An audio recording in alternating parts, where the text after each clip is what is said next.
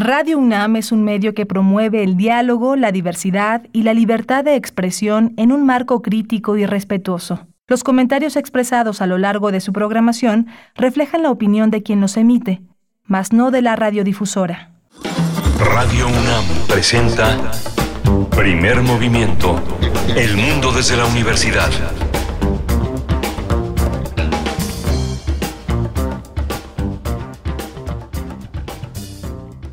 Buenos días. Inicia primer movimiento. Son las 7 con 2 minutos de la mañana en la hora del centro de la capital del país. Les saludamos desde Ciudad de México cuando son las 7 con 3 ya de este miércoles, mitad de semana, pero inicio del onceavo mes del año, inicio de noviembre, primero de noviembre del 2023. Les saludamos en vivo a través del 96.1 en la FM y también en el 860 de amplitud modulada para todo el mundo la web www.radio.unam.mx MX.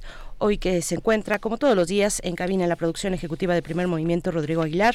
Nos acompaña Violeta Berber en la asistencia de producción y Miguel Ángel Quemain en la conducción. Hoy está el señor José de Jesús Silva, que se me, se me perdía por ahí, está a mis espaldas el señor José de Jesús, de Jesús Silva en la operación técnica, en los controles de la cabina de FM de Radio UNAM y Miguel Ángel Quemain en la conducción. Miguel Ángel, buen día, aquí estamos. Aquí estamos en el, en el, en el mero día de los muertos. Comentábamos hace un momento fuera del aire que ya llegaron en la madrugada los muertos chiquitos y bueno, continúa este, este tránsito de muertos que nos visitan, que hacen posible que una cultura tan poderosa y tan vinculante sea este el, escenario para que los muertos estén entre nosotros de una manera amorosa, positiva y este y dando mucho ánimos, prolongando el mejor de los duelos, que es el de los ausentes que no se van, que no se van, que están entre nosotros para disfrutar de todo lo que les ofrecemos en la en la enorme cantidad de panteones que hay en este país.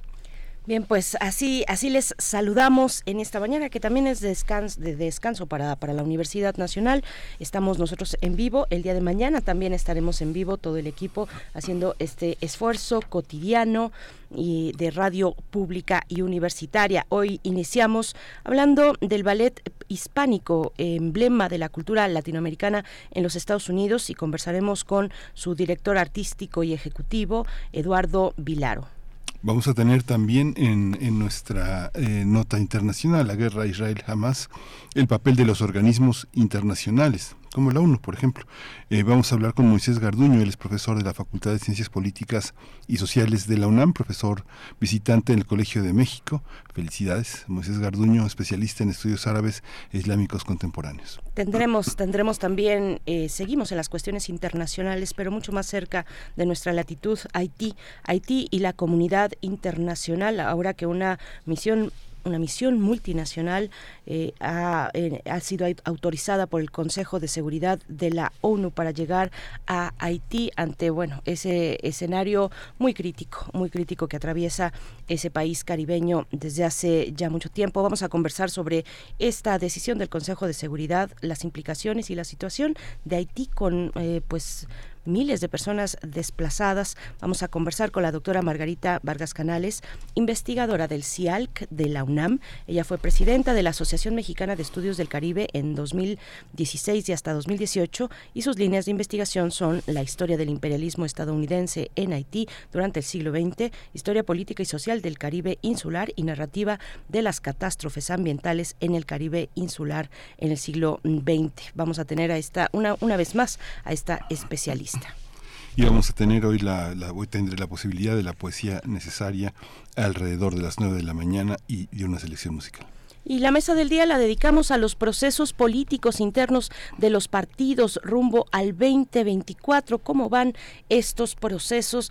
Eh, nos vamos a centrar eh, dentro de la generalidad que también abordaremos. Nos centraremos en la figura de Samuel García y de su partido Movimiento Ciudadano. Vamos a conversar sobre esto que ya se ha anunciado, las aspiraciones de eh, el gobernador con licencia de Nuevo León, Samuel García, sus aspiraciones políticas para competir en esta contienda rumbo al año 2024. Estaremos conversando con la doctora Carolina Gilas. Ella es doctora en Ciencias Políticas y Sociales por la UNAM, profesora de la Facultad de Ciencias Políticas y Sociales también de esta universidad e integrante de la red de politólogas.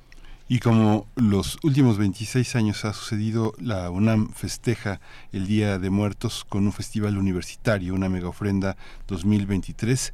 Mujeres en las ciencias, humanidades y artes es el tema de esta mega ofrenda que podrá, que puede ya disfrutarse en, en, nuestra universidad. Vamos a hablar con Ana Beristain, ella es subdirectora de la Dirección General de Atención a la Comunidad, la de JACO de la UNAM. Eh, hoy, se inaugura al mediodía en el Estadio Olímpico Universitario el acceso Puerta B en Ciudad Universitaria, esta, esta mega ofrenda organizada por la Facultad de Artes y Diseño de la UNAM, de GACO, la Coordinación de Difusión Cultural y la Secretaría de Prevención, Atención y Seguridad Universitaria, la ESPASU, eh, son las entidades que organizan este evento, este evento que tanto nos gusta a las y los universitarios. No se lo pierdan a partir de las 12 del día con muchos eventos.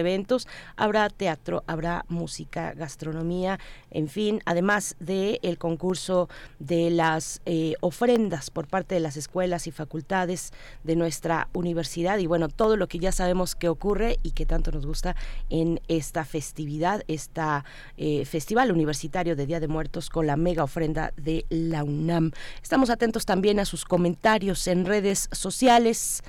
Díganos que nos escuchan, cuéntenos cómo les va este inicio de noviembre. Ya pusieron su, su ofrenda en casa, en el trabajo. Envíenos fotografías, imágenes de su ofrenda. Queremos ver, queremos compartir con el resto de la comunidad universitaria. Cuéntenos arroba P Movimiento en X y Primer Movimiento en Facebook. Vamos a ir con una pausa musical. Vamos a, vamos a escuchar lo que quedó pendiente el día de ayer en la Curaduría de y Morales, que lo dedicó a la Catrina. Vamos a escuchar de Oscar Chávez, La Lloroncita.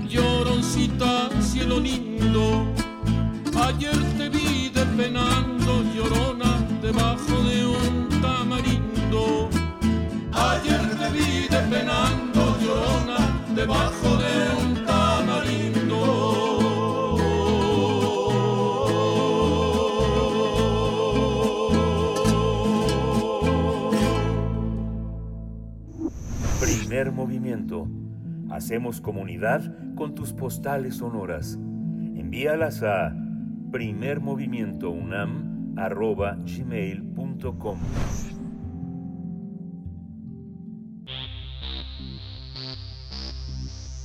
De festivales, ferias y más. Recomendaciones culturales. Durante más de 50 años, el Ballet Hispánico es una compañía de danza que está afianzada en la ciudad de Nueva York y ha sido una, un, símbolo de difusión, resistencia y celebración en las, de las comunidades hispanas y latinoamericanas en esa ciudad. Esta compañía siempre, bueno, ha tenido como objetivo impulsar temas de danza y expresión creativa hispana y se ha posicionado como la organización cultural latina hispana más grande en Estados Unidos. Eduardo Vilaro, director artístico y CEO de la compañía, dijo que a través de las artes busca brindar una versión de diversidad sobre lo que representa la latinidad en Estados Unidos, donde habitan miles de migrantes quienes tienen que enfrentar muchos estereotipos sobre ellos. Fue Tina Ramírez, coreógrafa flamenca y artista musical venezolana, quien fundó la compañía en el año de 1970 en el apogeo de los movimientos por los derechos civiles de la posguerra. Los inicios del ballet hispánico fueron con flamenco, baile contemporáneo y neoclásico. Ahora, a 53 años, se ha convertido en una compañía de danza reconocida. Tiene 16 bailarines, una escuela para niños, programas educativos en escuelas públicas de Nueva York y en otros lugares. La compañía hizo su debut en el Festival Internacional Cervantino, eh, número, edición 51, donde interpre interpretó un programa dancístico con obras de tres destacados coreógrafos de origen latinoamericano que evocan el flamenco la icónica figura de Sor Juana Inés de la Cruz y el viaje artístico del coreógrafo Gustavo Ramírez Sanzano. Pues vamos a conversar con su director ejecutivo, Eduardo Vilaro. Eh, le doy la bienvenida. Buenos días, Eduardo. Gracias por estar aquí. Buenos días y muchas gracias. Muchas gracias, maestro Eduardo Vilaro. Bienvenido a Primer Movimiento. Qué, qué gusto, qué gusto verles también en este, eh, pues en, en, en, escena en el Festival Internacional Cervantino de esta edición. Eh, cuéntenos, maestro Vilaro, cuál es cuál es el lugar que tiene hoy, que ha tomado hoy la posición de eh, la compañía del ballet hispánico. cuéntenos, por favor. Bueno, pues primero quiero decir que fue un honor y estuvimos muy emocionados uh -huh. por él estar con eh, el público en, en, Guanajuato hacer esa función que fue maravillosa y de verdad que eh, eh, eso es lo importante de, de Ballet Hispánico, poder estar aquí en México y, en, y por todo Latinoamérica, para poder compartir nue nuestra comunidad y, y también mm, nuestro orgullo y nuestra cultura, porque al, al momento que estamos siempre eh, levantando las voces de los artistas y la cultura latinoamericana, no solamente debe de ser allá en los Estados Unidos, porque somos hermanos y hermanas, ¿no? Y tenemos que seguir teniendo esa conversación porque tenemos tantas similares. Eh, eh, con la pregunta que dónde nos vemos ahora, algo muy importante porque somos la compañía, como ya has dicho, más grande en los Estados Unidos de no solamente danza, pero de arte cultural latinoamericano. Y seguir eh, eh, enseñando y promoviendo los artistas latinoamericanos en los Estados Unidos es muy importante para la comunidad, no solamente la comunidad de los adultos, pero la nuestra juventud, y darle la oportunidad de tener eh, una vista para ellos mismos, ser artistas y líderes en los Estados Unidos. Cómo, cómo se enfrentan las nuevas generaciones de, eh, de jóvenes entusiastas por la cultura latinoamericana. Muchos me imagino que son empujados por sus padres que sienten muy lejana o ya imposible la idea de volver al país porque están totalmente asentados en Estados Unidos, pero eh, la idea de tener un contacto con lo latinoamericano, ¿cómo ha sido? Eh, a cada vez hay más dificultad, más eh, dificultad para recuperar la lengua, recuperar las costumbres. ¿Cómo se hace a través de la cultura, Eduardo? Sí, yo creo que para, para los estudiantes sean recién inmigrantes de familias latinoamericanas o ser de ya otra generación, eh, para hispánicos que hay para rescatar y también eh, reconocerse uno mismo. Yo mismo fui inmigrante a los Estados Unidos desde Cuba y bueno, hasta que yo no llegaba al hispánico por parte del arte de danza, de verdad que como siempre estamos eh, escondiéndonos, ¿no? No no se permitía hablar en español, bueno, en esa en esa época también en los 80 eh, era para asimilar más a lo americano. Entonces, encontrarme en Valle Hispánico, como le pasa a todos los alumnos que vienen, se sienten eh, un lugar, un lugar que es sagrado y también eh, el espacio para poder reconocer quiénes son como latinoamericanos. Entonces es muy importante que seguimos, ¿no? Que seguimos dando becas en nuestra escuela, porque la compañía no solamente es una compañía de danza, es una escuela de, danza con 1.200 estudiantes integrados cada año y una serie de programas educativos. Estamos en 45 distintas escuelas solamente en Nueva York públicas para llevarle a esos niños recién llegados de padres, inmigrantes eh, su, su danza y su cultura. Entonces es seguimos, ¿no? Y, en estos momentos en los Estados Unidos hay una cosa muy fuerte, eh, que lo que está pasando de nuevo un poquito con el racismo, no un poquito, no, vamos a hacer eh, eh, verdadero, con, con el, racismo de nuevo que y el nacionalismo que tienen ciertos grupos en, los Estados Unidos. Entonces, Ballet Hispánico ahí sirve como esta luz, ¿no? Para llevar los eh, los, no solamente los estudiantes, pero la familia se entera, porque cuando integra en Ballet Hispánico, te integra la familia entera. Maestro Eduardo, ¿cuál es? Eh, cuéntenos un poco más de la propuesta pedagógica que desarrollan en, en, la escuela. Y, y, también, bueno, de, de qué, digamos, qué, qué es lo que comparten con otras escuelas distintas, con esas otras 45 escuelas públicas en, en Nueva York, pero sobre todo de lo que se gesta dentro de la escuela para niños y niñas que, que, es, eh, digamos, dirigida por ustedes. Sí, claro, gracias.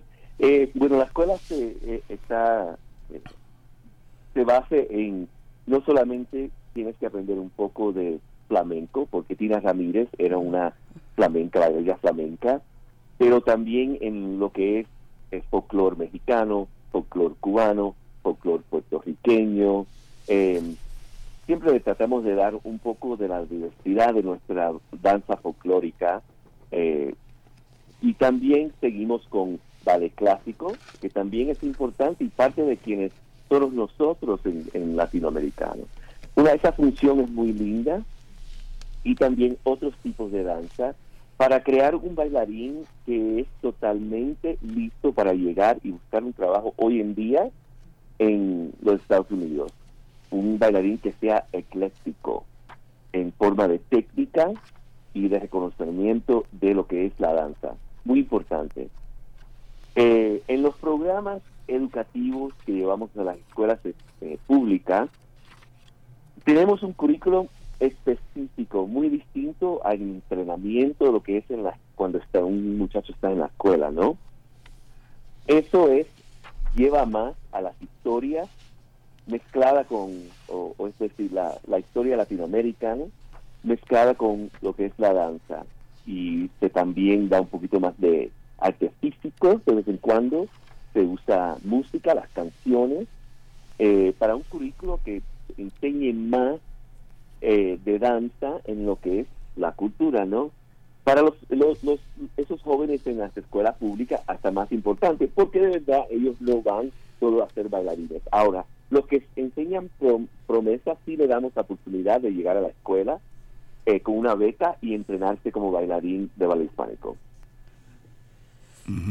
Esta, este, estos programas educativos, ¿cómo integran a las comunidades latinas en las escuelas públicas y en, en las privadas? Porque también podría uno pensar que parte de la formación que ofrecen las escuelas privadas son las mismas escuelas de, de, ballet que tienen formaciones que los llevan a integrarse a sus propias compañías.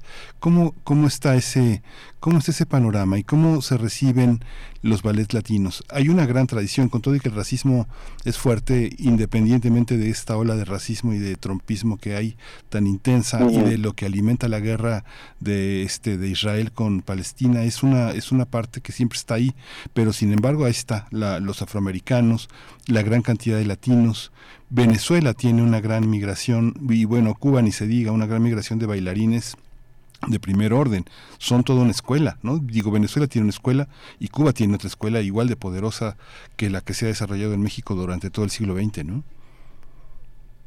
Sí, sí, sí. Bueno, lo que hacemos, el panorama es que nosotros no vamos a cualquier escuela pública, vamos a esas escuelas públicas donde está la comunidad, ¿no? Eh, porque Nueva York es muy grande y no puedes siempre ser en, en Manhattan o estos, estos sitios donde ya hay el, privilegio y también eh, actualmente las escuelas como las escuelas de ballet que ya tienen para ir. Siempre vamos a los suburbios y a los, los, distintos, los distintos lugares, en el Bronx, en Brooklyn, en, en las áreas que más necesitan este trabajo y que donde está nuestra comunidad, ¿no? Eh, y también lo hacemos no solamente para, para, para hablarte, cuando Hispánico va de gira, es decir, cuando estamos en otros países o también por mm, nacionalmente por los Estados Unidos, los bailarines de Vale Hispánico también enseñamos cómo enseñar en las escuelas públicas nuestro currículo. Entonces, ellos también llevan este currículo a las escuelas en distintos estados, específico, específicamente en nuestra comunidad latina. Entonces es algo, una estrategia muy importante para nosotros. Eh, no cualquier escuela eh, estamos en, colaboración o en relación con, y así es como nos animamos, ¿no? Siempre yendo al, al corazón de la comunidad a ver quién les falta y no tienen los recursos para estos, estas clases, estos talleres que reciben muchos de los eh, las escuelas de privilegio. Y es importante porque, como se dice, con el Trumpism, con lo que está pasando, hay que siempre abrirle camino a nuestra comunidad. Sí, maestro eh, Vilaro, ¿qué, hay de la compañía de danza? Cuéntenos un poco, un poco más. Eh, en la introducción mencionábamos una compañía integrada por 16 bailarines. ¿Qué hay de ella propiamente? ¿Cómo oscila el repertorio que deciden presentar? Eh, cuáles son las, las técnicas de danza. Bueno, está esta icónica y muy importante, fundamental, el técnica Graham eh, de los Estados Unidos, pero cómo incorporar los elementos latinoamericanos al panorama de la danza en una ciudad pues cosmopolita e importante como lo es Nueva York.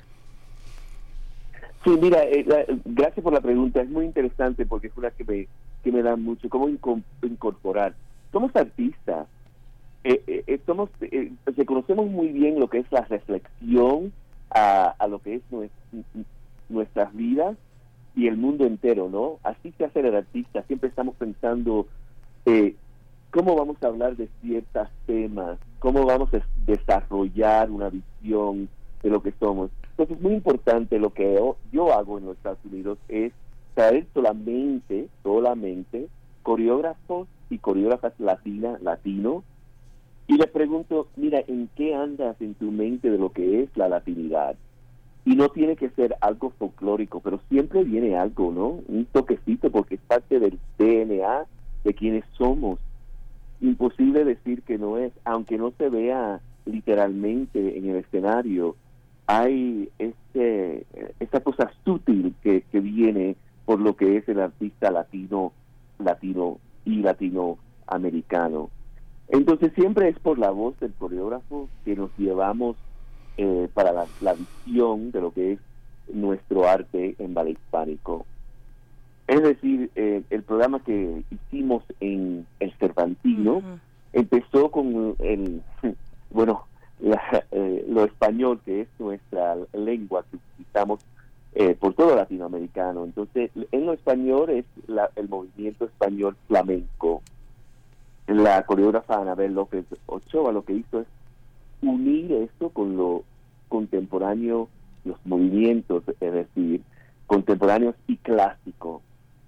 Y también le dio un toquecito, porque eh, casi el ballet entero es duetos o, o trabajando junto a otros, y que es algo contrario en los flamencos, que el flamenco es muchas veces eh, se han visto con un bailarín, una bailarina, la flamenca, el duende, la fuerza, no se baila, no, no hay pareja, no hay pas de deux, como se dice en, la danza. Muy lindo la, el trabajo de Ana López Ochoa y muy fuerte, ¿no? Pero también seguimos con Sor Juana Michelle Manzanales, la coreógrafa mexicana-americana, que nos da imágenes de la vida de Sor Juana Inés, una figura tan importante en literatura, en el mundo latinoamericano, que esa es la cosa de, la, disculpa, de Valle Hispánico. Alzamos esas, esas voces, y esa historia tan importante, eh, la legacía de que, llegamos y que traemos de nuestros países. Y ese ballet es algo poquito más moderno que contemporáneo, ¿no?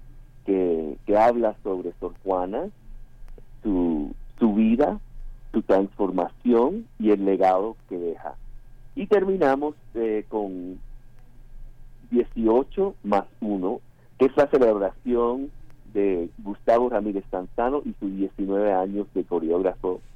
Este ballet es muy eh, interesante y así como nosotros nos basamos la estética de ballet hispánico, es totalmente contemporáneo el movimiento fuerte, atlético, precioso, eh, con un juego de movimiento totalmente en el cuerpo. Pero la cosa es que está hecha completamente música interesante de Pérez Prado, de esa época del sonido grande, Big Band era como, era como le dicen. Eh, muy interesante porque el coreógrafo rechaza el movimiento caribeño con esa música y hace su propio lenguaje corporal. Y es decir, que al final te da toquecitos de lo que es latino, pero es muy importante reconocer también en nuestra eh, en nuestros retos que la danza no tiene que ser puro folclore o puro contemporáneo, puede ser algo, una mezcla preciosa y entonces por ahí se abre el diálogo de lo que qué es ser latino, latinoamericano, hispano hoy en día.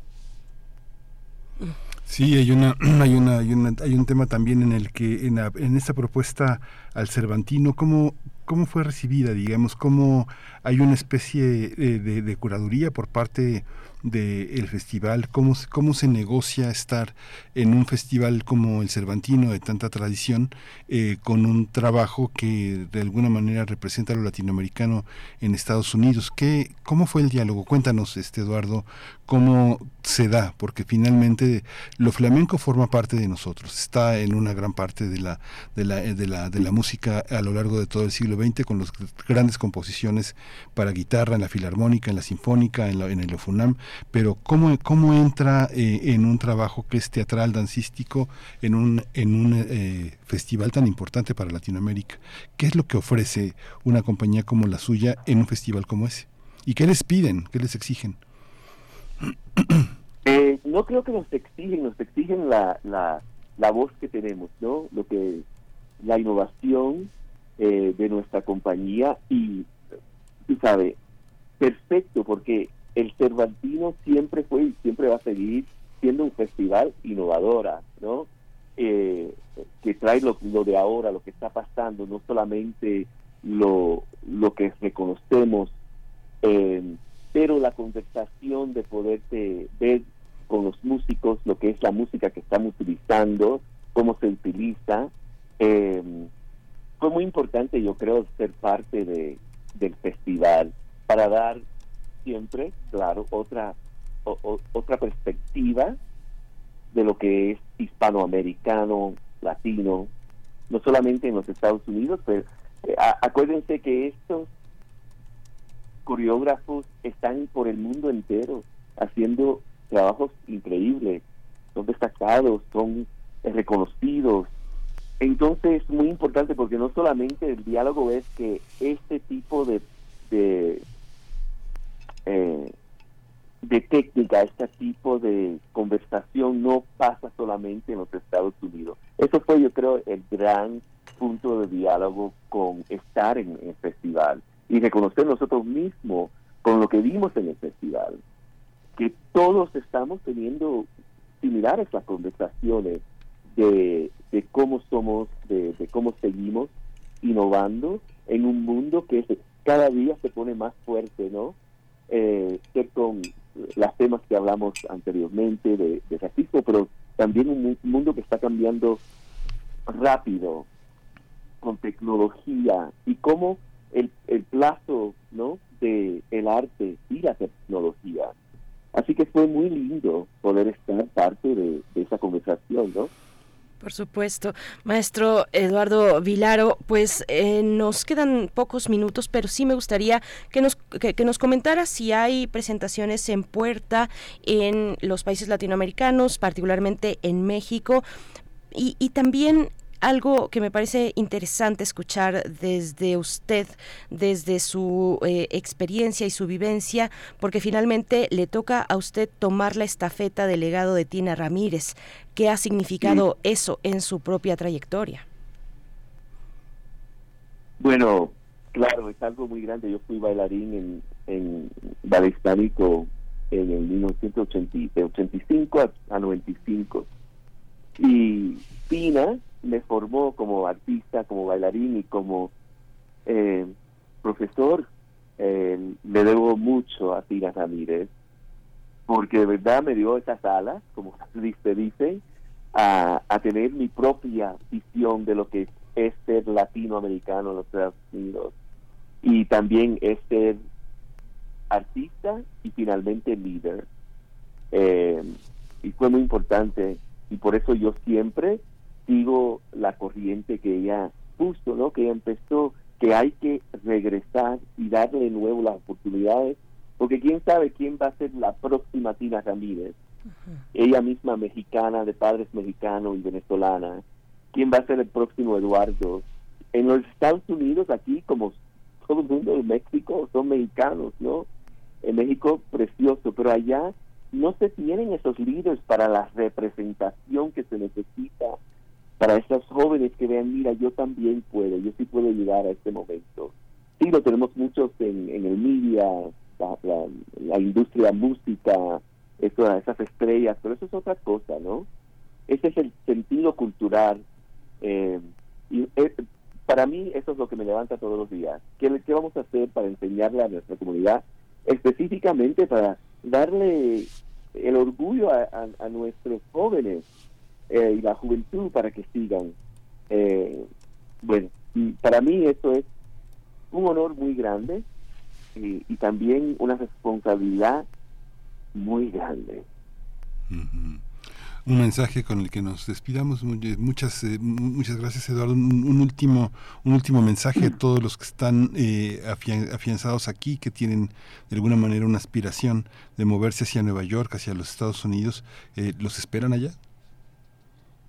Sí, eh, bueno, el último mensaje es que estamos abriendo camino para regresar, hacer una gira más amplia, porque de verdad, con 49 mil mexicanos en los Estados Unidos, qué pena que no estamos en comunicación, en colaboración, y que sepan que Ballet Hispánico es la representación no solamente de ellos, pero todo el mundo latinoamericano.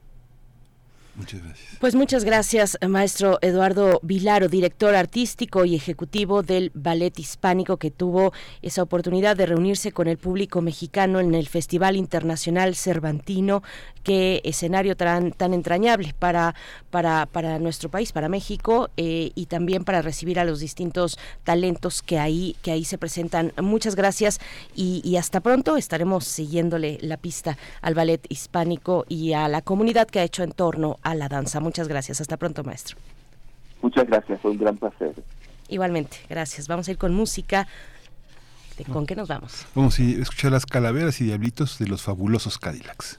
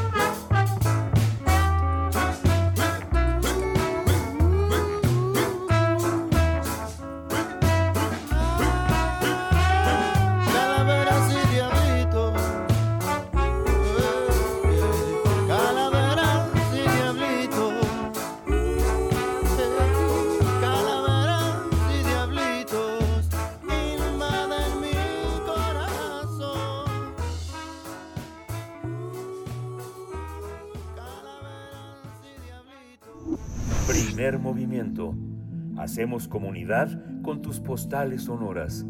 Envíalas a primermovimientounam.gmail.com y sí, calaveras y diablitos nos invaden en estos días porque llega la muerte invitada a nuestra mesa a departir, a compartir los alimentos, la alegría. Una, dos, dos noches al año nos podemos reunir con nuestros seres queridos, hacer estas ofrendas. Ya nos están compartiendo en redes sociales algunas fotografías de sus ofrendas, bellísimas todas ellas. Aún todavía están en, en, en proceso, todavía están en, un trabajo que, está por, por terminar, pero nos van enviando este proceso que finalmente es lo, lo, importante y lo bonito también, Miguel Ángel, de poder hacer en familia o entre amigos o con quienes ustedes consideren hacer y realizar esta, esta ofrenda, montar la ofrenda del Día de Muertos, pues es una tradición muy bella que tenemos la fortuna de, de, tener y conservar en este país. ¿no? Sí, sacar los objetos como se sacan los objetos de la eh, de distintas etapas de, del año. Yo creo que es una de las más importantes porque se recuperan las fotos de quienes no están, eh, sus eh, utensilios preferidos, su vaso, su taza, este, todo lo que todo lo que forma parte de ese de ese repositorio familiar donde se pone el pan de muerto, se ponen las semillas, la comida, el mole, los tamales, los tacos que le gustaban y las y lo que dura que dura que es una flor hermosísima que es el cempasúchil que hablábamos en la semana cómo el cempasúchil ha, ha tenido tanta tanta presencia en la gastronomía mexicana. Cada vez conocemos más recetas, más, eh, más participación de los grandes chefs en la utilización de esta hermosa flor. Y bueno, es toda una tarea. Quien se enfrenta a hacer la ofrenda, pues se enfrenta también a muchísimos recuerdos y de alguna manera, pues es un eje de, esta celebración de estos, de estos días que cayeron entre semana.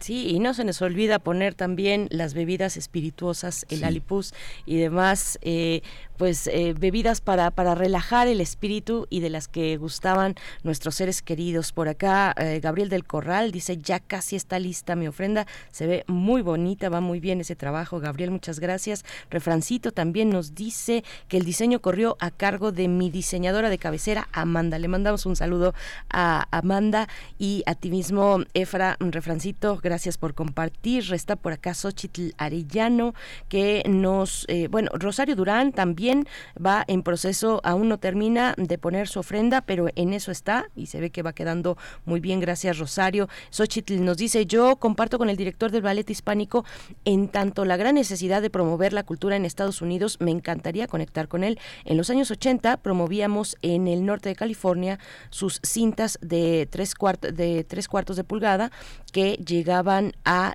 a esa, eh, de esa institución, Xochitl. Muchas gracias. Ahí están las redes sociales del el ballet hispánico para que puedas, eh, si así lo deseas, ponerte también en contacto. Nosotros vamos a hacer una pausa. Bueno, vamos a escuchar. Les invitamos a escuchar la producción desde la revista de la universidad, que, que esta revista ha dedicado al mes, eh, precisamente a las festividades de Día de Muertos en este mes de octubre y noviembre pues vamos a escuchar qué es lo que ha preparado, eh, nuestras amigas y colegas de la revista de la Universidad de México. la muerte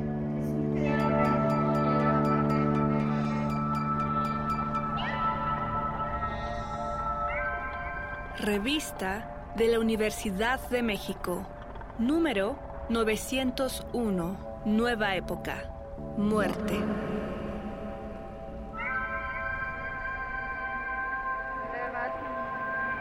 Verdad.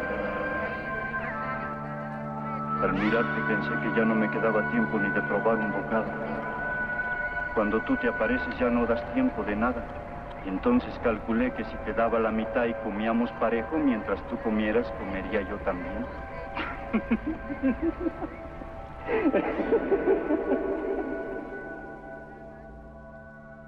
Bienvenidos a el suplemento radiofónico de la revista de la Universidad de México. Yo soy Elvira Lisiaga y el tema de este mes en la revista de la universidad es muerte. En nuestro primer programa hablamos con Didi Gutiérrez, una novelista que escribió una novela que se llama La alegría del padre, acerca de la inminente muerte del padre.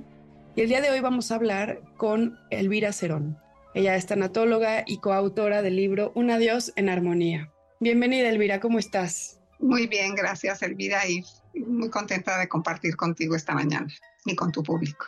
Bueno, me interesa para empezar a preguntarte dos cosas. ¿Cómo fue que te convertiste en tanatóloga? ¿Por qué lo elegiste? Bueno, mira, yo elegí una carrera hace muchísimos años, hace más de 40 años, que es la sociología y siempre mi interés ha sido como entender a las comunidades y la gente cómo vive los diferentes procesos a lo largo de su vida.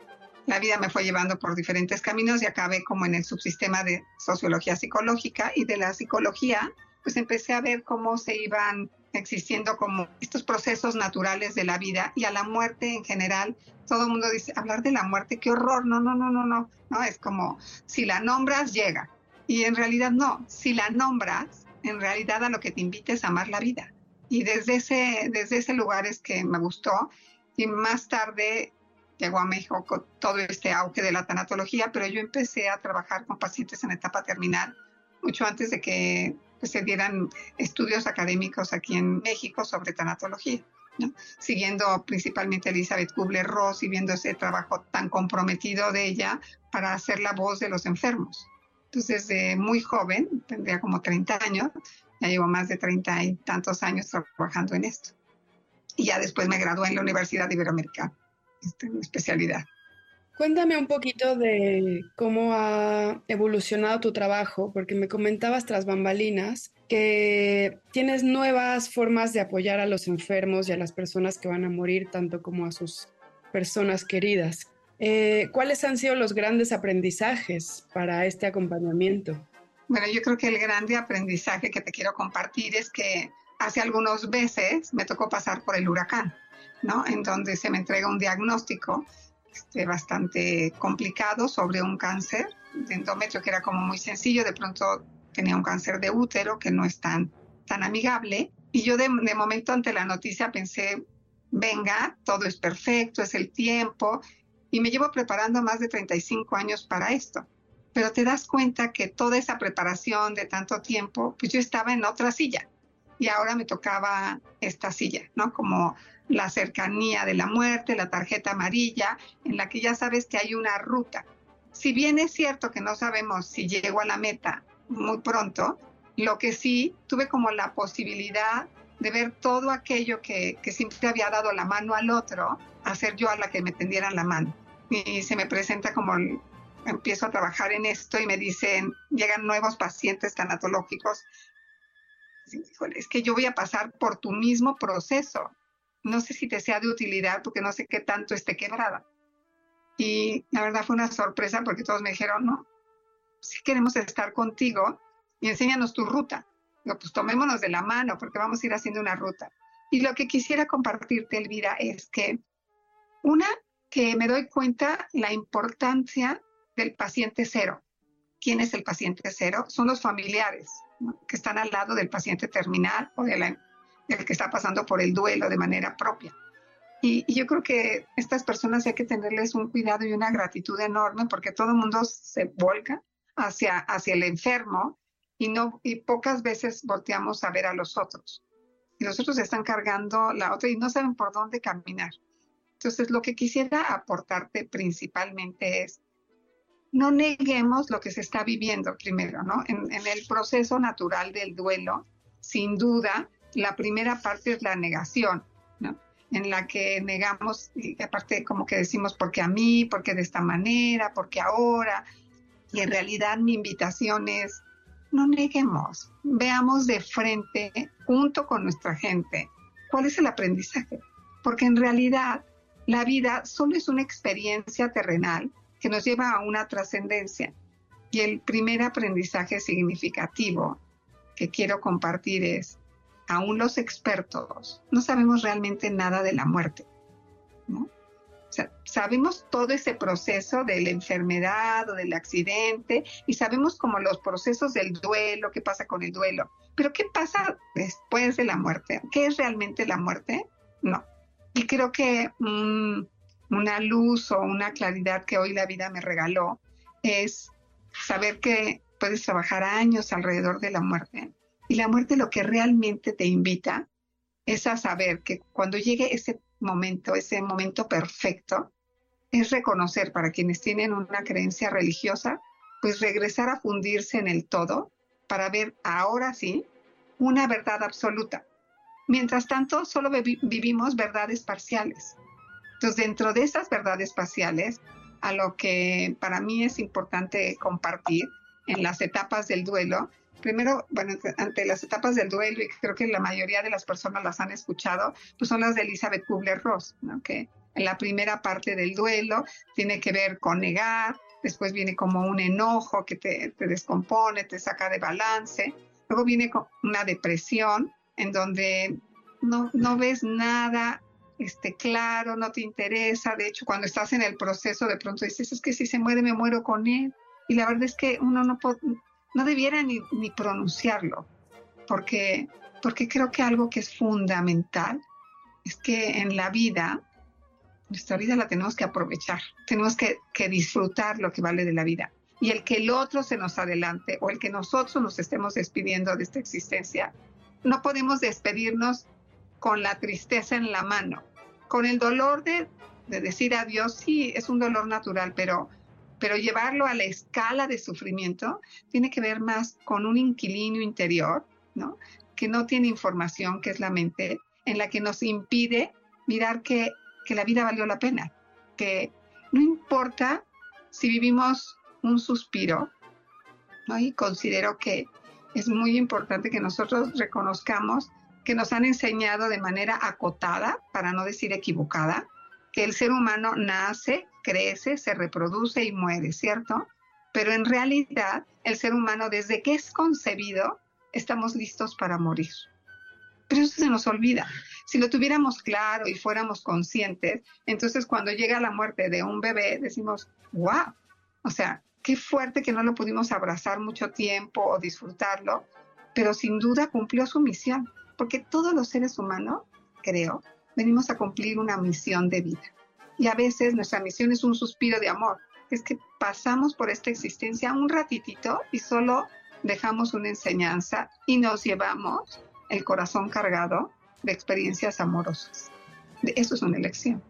Entonces, en, esta, en estas etapas del duelo hablábamos de, estábamos en, en la negociación, en si yo hago esto o aquello, o en la depresión, en donde perdemos de vista todo hasta que pasamos a la aceptación. Todas estas etapas que Elizabeth Kubler-Ross nos comparte eh, con gran experiencia y fuerza, pues nos hacen saber que todo pasa.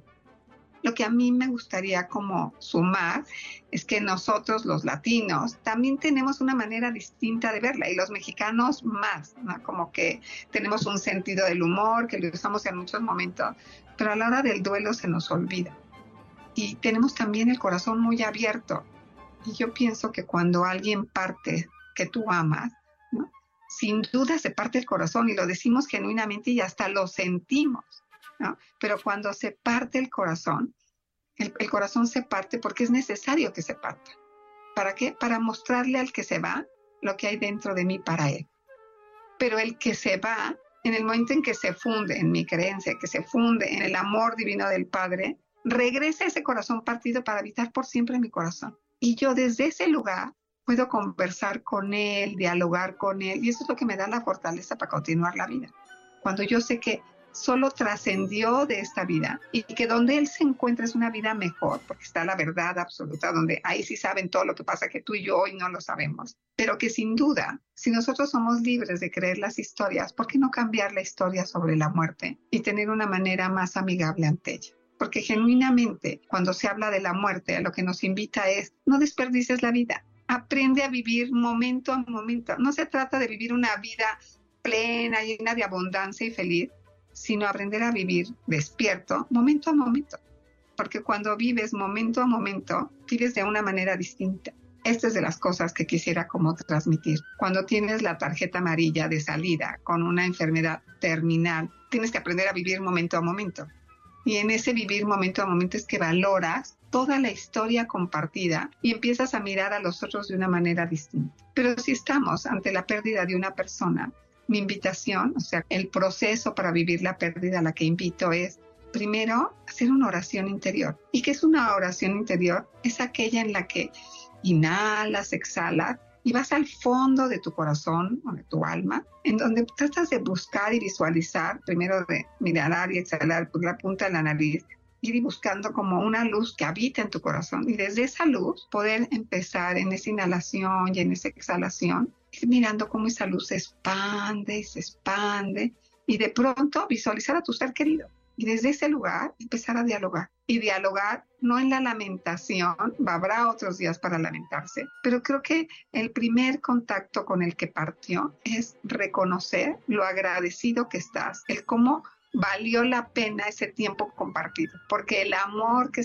el dolor que sentimos, perdón, el dolor que sentimos ante la pérdida de un otro que amamos, tiene que es proporcional a lo que lo hemos amado. Si no amamos, no nos significa yo puedo leer, murieron un millón de personas o miles de personas en un accidente o en la guerra y son cifras que sacuden mi corazón, sacuden, pero son cifras. Pero una muerte significativa, además de que parte el corazón, me transforma la vida, me hace más fuerte, más resiliente o me hunde, pero eso es una elección. Entonces, en la oración interior, conectas con ese otro para empezar a caminar de una manera distinta en lo que va a ser tu nueva vida, porque por supuesto que se cambia todo. Entonces, un, un segundo proceso del duelo es agradecer el porque formó parte de ti. En lugar de lamentarte lo que ya no voy a vivir, agradecer todo aquello que me formó a mí. El tercer como momento, proceso, y cuando hablo de tercero nada más es por citarlos, porque todos estos procesos son como las olas del mar, van y vienen, van y vienen, al igual que los procesos de Elizabeth Kubler-Ross, no es que sea lineal el camino,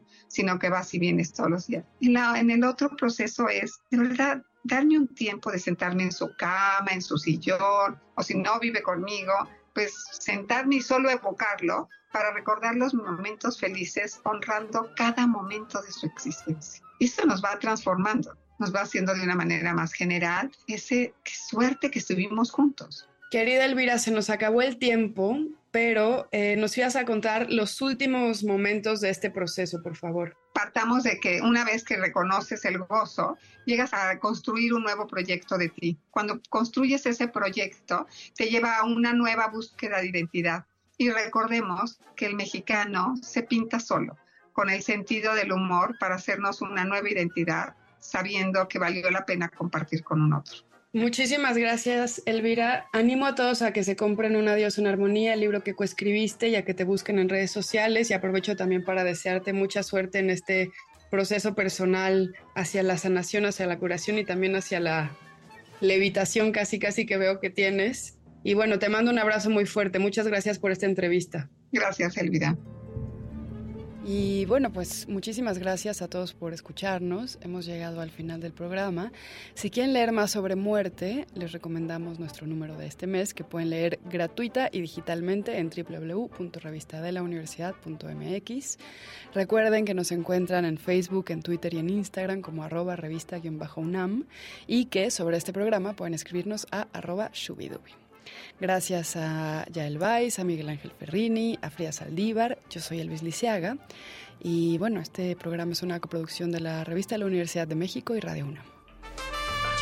Consulta esta entrevista y las anteriores en radiopodcast.unam.mx.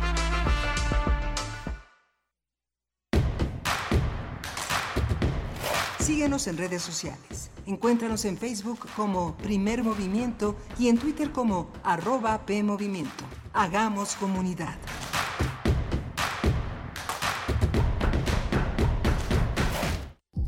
...96.1 de frecuencia modulada... ...860 de amplitud modulada... ...transmitiendo desde Adolfo Prieto 133... ...en la Colonia del Valle... Escúchanos en nuestra página web radio.unam.mx. Síguenos en todas nuestras redes sociales. Facebook, Twitter, Instagram, Spotify y YouTube. XEUN. Radio UNAM. Experiencia sonora. Oye Beto, dicen los del Canal 19 que los del Partido Violeta quieren cortar medio bosque de la ciudad. No creas mentiras. Si yo vi en las noticias del 8 que es bueno que corten los árboles porque vea chaneques viviendo ahí. Además, en las redes sociales bien enojados a los del partido beige y ves que dicen en la tele que esos son los enemigos del pueblo. Yo creo que es bueno. Además, ni es la mitad. Ahí dijeron que son nada más tres quintos. No, hombre, ¿cómo te dejas manipular, Beto? Revisa a quién le conviene que te creas las noticias sin consultar. Consulta lo que veas y compara la información. Ay, Beto, échale coco. Existen distintas versiones de México. El México de los creadores, el México de quienes se esfuerzan, de quienes quieren llegar lejos, de quienes estamos unidos.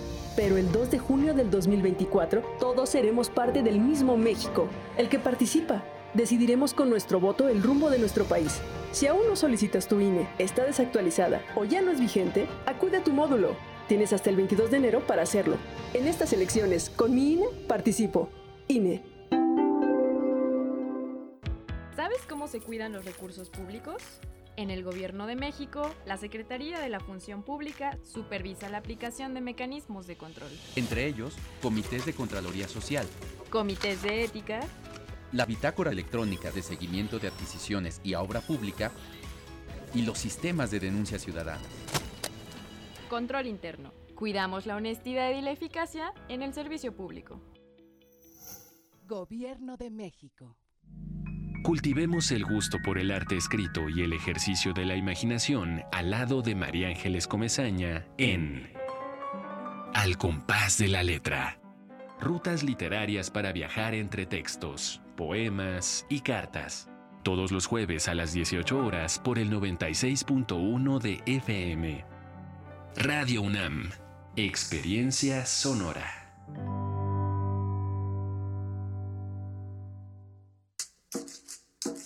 Las comunidades indígenas germinan conocimiento, maravilla y tradición. Son el México profundo, el presente donde hilan un collar de flores. Xochicóscat, collar de flores, con Mardonio Carballo, lunes 10 de la mañana por Radio UNAM. Experiencia sonora.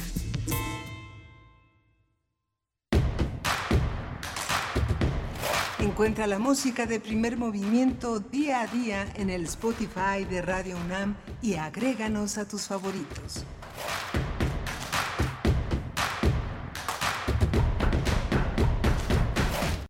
Hola, buenos días. Estamos aquí en primer movimiento. Regresamos de una de la primera hora de 7 a 8 de la mañana. Continuaremos hasta las 10 de la mañana aquí en Adolfo Prieto 133 en la colonia del Valle. Hoy es un día festivo, un día de asueto para la universidad y sus eh, trabajadores, sus alumnos y sus eh, empleados administrativos. estamos, eh, Rodrigo Aguilar está esta mañana en la producción ejecutiva, Violeta Berber en la asistencia de producción, José de Jesús Silva en los controles técnicos y mi compañera Berenice Camacho al frente de la conducción. Querida Bernice, buenas calaveras. Buenas calaveras y diablitos también y, muerte que nos acompaña en esta mañana de manera festiva, de manera festiva para eh, pues ver, como, como decías en, la primera hora, Miguel Ángel, eh, expresar el duelo de estas maneras que eh, pues nos, nos acercan a nuestros seres queridos. Es un gusto, un placer para nosotros estar en esta mañana con ustedes, acompañándoles en el día de descanso para la comunidad universitaria es, es así, eh, pues otros estarán en sus, en sus actividades diarias en, la escuela, en, en, el trabajo, dirigiéndose hacia allá, pues les acompañamos desde estos micrófonos, donde tendremos en unos momentos más, bueno, antes de ello, antes de ello, por supuesto, saludar a la radio Nicolaita, que estamos eh, con ustedes alojando, alojados por la radio Nicolaita de 8 a 9 de la mañana en el 104.3 de la frecuencia modulada en Morelia y tendremos, tendremos a continuación una conversación con el profesor Moisés Garduño. Él es profesor de la Facultad de Ciencias Políticas y Sociales de la UNAM, es profesor visitante del Colegio de México y especialista en estudios árabes e islámicos contemporáneos. Hablaremos de la guerra entre Israel y Hamas y del papel de los organismos internacionales como la ONU que tiene pues discusiones eh, trabadas eh, que, que, que no finalmente no alcanzan a aterrizar en una opción, en una oportunidad de dar una ayuda humanitaria contundente a, la, a los habitantes de la franja de Gaza particularmente y que bueno, está en esas discusiones, en esas definiciones también y vamos a conversar con Moisés Garduño al respecto. Vamos a tener también Haití y la comunidad internacional. Vamos a hablar de este tema con la doctora Margarita Vargas Canales. Ella es investigadora del CIAL UNAM, fue presidenta de la Asociación Mexicana de Estudios del Caribe de 2016 a 2018. Sus líneas de investigación han sido historia del imperialismo estadounidense en Haití durante el siglo XX, historia política y social del Caribe insular y narrativa de las catástrofes ambientales en el Caribe insular en el siglo XX. Bueno, pues ahí los contenidos para esta hora. Estamos en vivo con ustedes. Estamos también recibiendo sus comentarios en redes sociales. Vamos con nuestra nota internacional, la guerra entre Israel y Hamas. Primer movimiento. Hacemos comunidad con tus postales sonoras. Envíalas a primermovimientounam.gmail.com Nota del día. Antonio Guterres, secretario general de la ONU, lamentó ayer la intensificación del conflicto en Medio Oriente. A través de un comunicado, Guterres señaló que el derecho internacional humanitario establece normas claras que no pueden ignorarse. No es un menú a la carta y no puede aplicarse selectivamente. Mientras tanto, el Consejo de Seguridad de la ONU sigue en la búsqueda de una resolución pacífica ante la escalada del conflicto entre Israel y el grupo islamista de Hamas. Durante las sesiones de este organismo de la ONU se han lanzado declaraciones y acusaciones entre sus miembros. Israel ha reafirmado su postura hacia las críticas por su respuesta al ataque del grupo Hamas del 7 de octubre, sobre todo en contra del secretario general de la ONU. Incluso ha advertido que detendrá la emisión de visados para miembros del organismo internacional. Guterres ha señalado también que el sorpresivo ataque de Hamas responde a, cito, 56 años de ocupación, así lo ha dicho Guterres, y que no surge de la nada, no surge del vacío. También ha aseverado que no, nada puede justificar el asesinato deliberado, el secuestro de civiles y condenó, condenó los actos de terror de Hamas en Israel. En los últimos días, Israel ha emprendido una ofensiva contra la franja de Gaza con ataques aéreos e incursiones terrestres que incluyen bombardeos contra un hospital y el campo de refugiados de Jabalia, elevando la cifra de muertos y heridos. De acuerdo con el Ministerio de Sanidad de Gaza, la ofensiva israelí ha causado 8.525 muertos, entre ellos 3.542 niños. Cabe señalar, por otra parte, que los hutíes de Yemen lanzaron misiles crucero y balísticos hacia Israel, mientras que Bolivia rompió relaciones diplomáticas con el gobierno de Benjamin Netanyahu al considerar que se están cometiendo crímenes de guerra en la franja de Gaza. Por su parte, los gobiernos de Chile, Colombia y Colombia anunciaron que llamaron a consultas a sus respectivos embajadores en Israel ante las violaciones al derecho internacional. Pues vamos a tener un análisis sobre el papel de los organismos internacionales en este conflicto bélico entre Israel y Hamas. Y Hamas nos acompaña y también para dar un, eh, un balance de lo que ha ocurrido en estas tres semanas nos acompaña el profesor Moisés Garduño, profesor de la Facultad de Ciencias Políticas y Sociales de la UNAM, es profesor visitante del Colegio de México y especialista en estudios árabes e islámicos contemporáneos. Eh, bueno, y un colaborador habitual en primer movimiento, Moisés Garduño. Profesor, buenos días, bienvenido. Gracias por estar esta mañana que es de descanso para la comunidad universitaria, pero que has eh, generosamente aceptado esta conversación. ¿Cómo estás? Buenos días, Berenice y Miguel Ángel. Eh, con todo gusto estamos aquí para la audiencia universitaria. Muchas gracias, muchas gracias Moisés Garduño. ¿Cómo, ¿Cómo observas? Todos los días cambia la situación. Muchos colegas de varios países del mundo se han instalado a unos kilómetros de la franja de Gaza. Es imposible estar allá, ¿no? Es algo, es un azar sobrevivir en una situación de, tan, de tal acoso. No hay condiciones para una cobertura equilibrada, de crónica, de, de, emocionalidad sobre lo que sucede. ¿Cómo observas eh, el desarrollo de los acontecimientos, Moisés? pues eh, lamentablemente en estos momentos nadie está a salvo en, Gaza. Eh, los bombardeos han sido indiscriminados. Ha habido eh, hasta el día de ayer, lamentablemente, 31 periodistas este, asesinados. Pero no solo eso, sino también se han documentado por parte de cadenas como Al Jazeera el asesinato de familias de periodistas que mm, han sobrevivido, pero que han sobrevivido para narrar la muerte de sus familias. Y esto se ha visto eh, en más de una ocasión, con lo cual también se puede presumir que hay ataques deliberados por parte de las fuerzas de defensa israelí sobre este tipo de mm, corresponsales que están pues mostrándonos las imágenes crudas de lo que está viviendo, por ejemplo, en el norte, la población con el campo de refugiados de Yabalilla, que ha sido otro punto de inflexión dentro de esta crisis. En un solo en unas horas murieron 400 personas de un solo golpe y esto en verdad ha ocasionado, por ejemplo, ya la renuncia de funcionarios de Naciones Unidas, de altos funcionarios dentro del Consejo de Derechos Humanos de, de, Naciones Unidas. Eh, ha ocasionado también, como bien lo dijeron en entrada ya, el rompimiento de relaciones entre Israel y Bolivia y el llamamiento de los embajadores de los países eh, de, los de, las embajadas de Israel de los países de Colombia, Chile y otros países que también están llamando a sus embajadores. Em, es una situación indescriptible. Mm, ustedes saben que nos hemos dedicado a esto durante ya varios años. No habíamos visto desde mm, prácticamente 1967, eh, 1948 un nivel de brutalidad tal cual, pero sobre todo no habíamos visto la inoperabilidad de los organismos internacionales, de la falta de eficacia de los moderadores, de los mediadores, y sobre todo eh, un silencio también de parte de los países occidentales, particularmente Estados Unidos, que ahorita está apoyando a diestra y siniestra a, Israel, incluso pidiendo más ayuda ante el Congreso, 14 mil millones de dólares extra, 60 mil más para Ucrania, 30 mil millones de dólares más.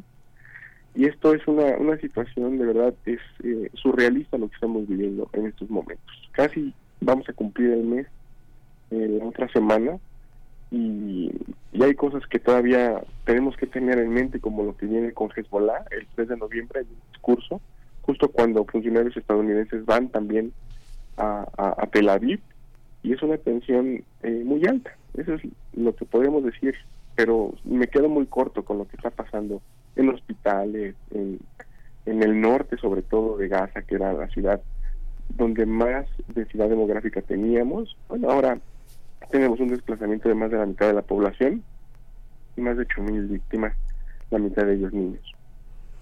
Sí, profesor Moisés Garduño, Garduño cada uno de los eh, puntos que tocas es un punto a desarrollar. El, tema de la cobertura, por ejemplo, hemos visto en, ciudades como Tel Aviv eh, o eh, dentro también de Cisjordania el reporte de periodistas de todo el mundo. Dentro, dentro de Gaza entiendo, bueno, hay corresponsales en, para distintas cadenas Al Jazeera, por supuesto, pero entiendo que, o por lo menos lo que he podido ver es que solo son ya periodistas gazatíes los que están reportando desde dentro de Franja de Gaza. ¿Tú has podido observar una cosa distinta? Es, es una pregunta. Y respecto a lo que comentaba sobre eh, Estados Unidos pidiendo al Congreso norteamericano eh, eh, liberar los recursos para poder apoyar a Israel, bueno, también ahí vimos como el secretario de Estado de Estados Unidos, Anthony Blinken, en esta sesión donde se pedía, donde pedía él al Congreso este apoyo económico, pues también eh, tuvo, eh, recibió expresiones muy contundentes de cese al fuego en, en, esa, en esa sesión que nos hace pensar en el papel que está jugando la, la, la, comunidad, bueno, la, la, sociedad civil, digámoslo, las personas eh, que, que, han salido a las calles, pues prácticamente de, de todo el mundo a decir, y, de, y, del mundo que llamamos Occidente también, a, decir basta, cese al fuego eh, eh, y, y a clamar por la vida de los niños, sobre todo, particularmente, pero de las personas civiles que están siendo masacradas en Gaza. ¿Cómo ves esto?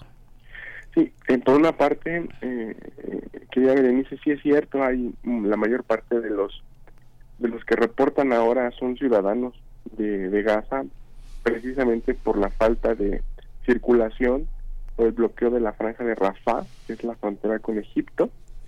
Y pero también es cierto que hemos estado viendo, además de esos testimonios que han sido muy útiles, es cierto que hemos estado viendo, por ejemplo, eh, testimonios de personas que han trabajado ya en los hospitales, por ejemplo, en cadenas como Democracy Now, en donde Amy Goodman ha estado entrevistando a personas que, que han estado trabajando, por ejemplo, médicos noruegos, eh, gente que ha trabajado como voluntaria, eh, gente que no necesariamente está allá, pero que ha estado y que ante los contactos que estas personas, sobre todo del sector médico, siguen teniendo en Gaza, algunos de ellos pues, han sido ya alcanzados por las bombas, pero otros que todavía sobreviven y que pueden narrar prácticamente el colapso del sistema de salud, son eh, testimonios que ayudan un poco a, corroborar lo que los ciudadanos están de alguna u otra manera narrando a través de sus teléfonos celulares o los pocos periodistas de las cadenas árabes que todavía están ahí, particularmente sí hay Yazira, pero también hay otra que se llama Wafa,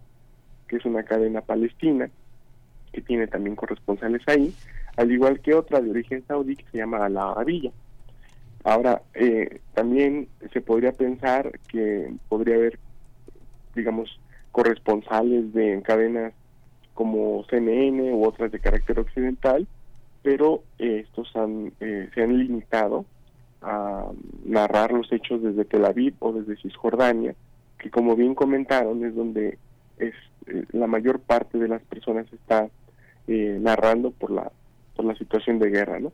Em, y esto ha traído muchas muchas polémicas, muchas controversias sobre la gente que está en, en, en esas cadenas en Cisjordania, porque también ahí hay muchos problemas no nada más tenemos la guerra en Gaza, sino ahorita tenemos, por ejemplo, 800 expulsiones más en Cisjordania, este, arrestos de estudiantes universitarios, de profesores, de líderes sindicales, de otras facciones que también están tratándose de unir a las operaciones bélicas en Cisjordania, como aquellos que se llaman los batallones de Balata.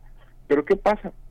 Que las cadenas occidentales traen una línea de, de, información ya muy establecida que se basa en el relato de los de los testimonios de los testigos de la guerra o de los familiares de los rehenes que han sido tomados por Hamas y es muy difícil que se muevan de esa línea de esa línea editorial.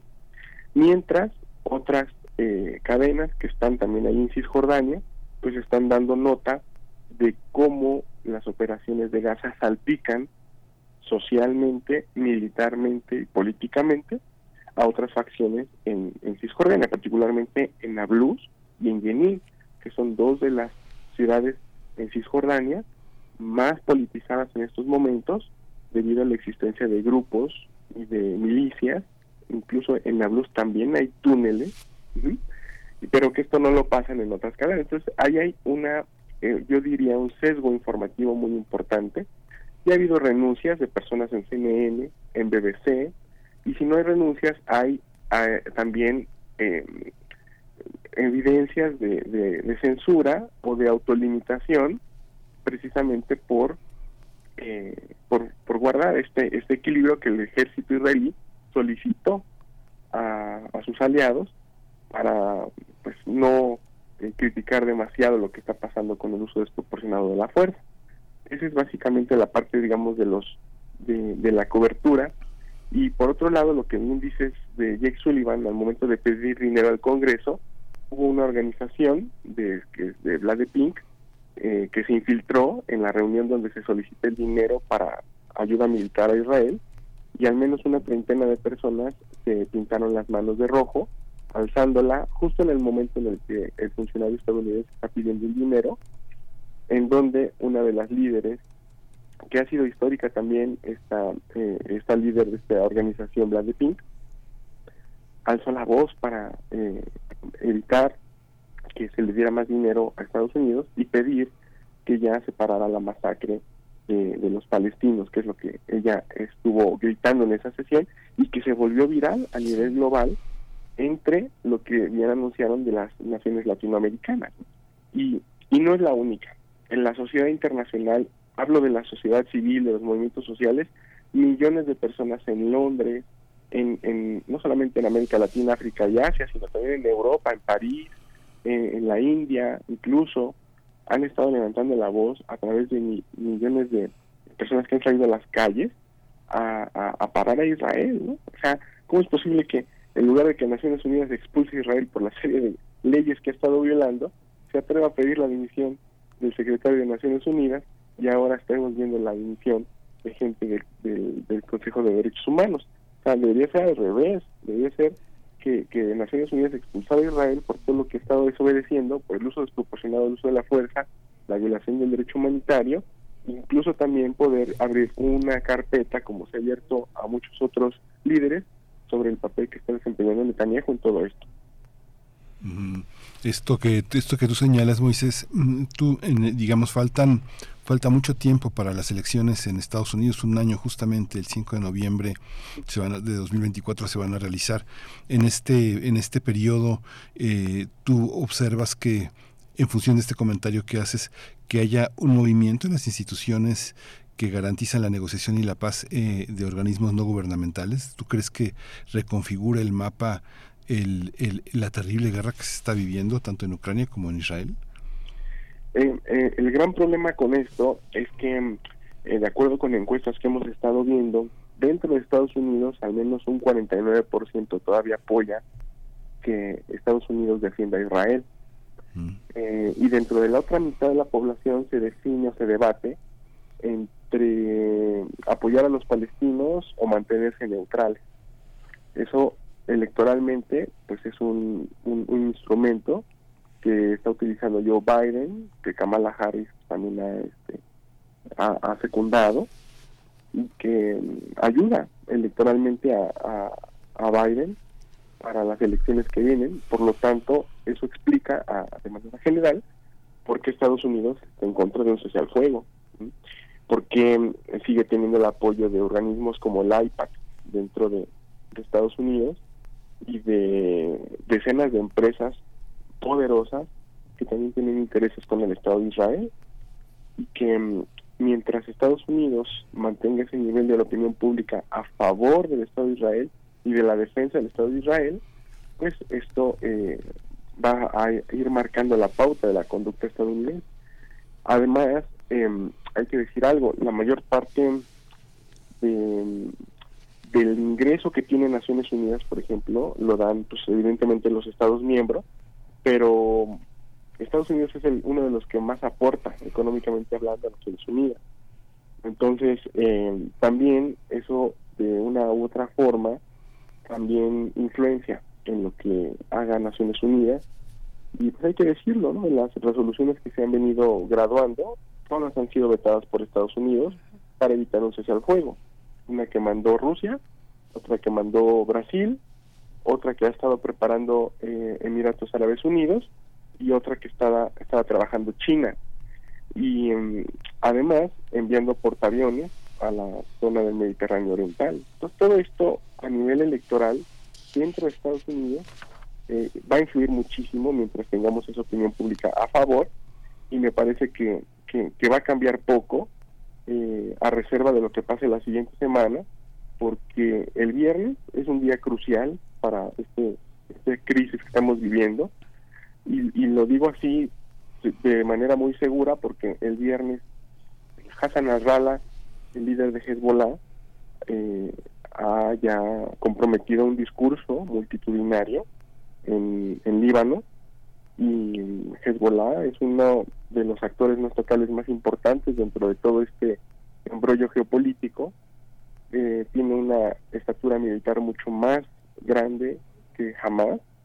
Hemos visto que el ejército israelí no ha podido eh, entrar de manera terrestre como ha querido, como había pronunciado a Gaza.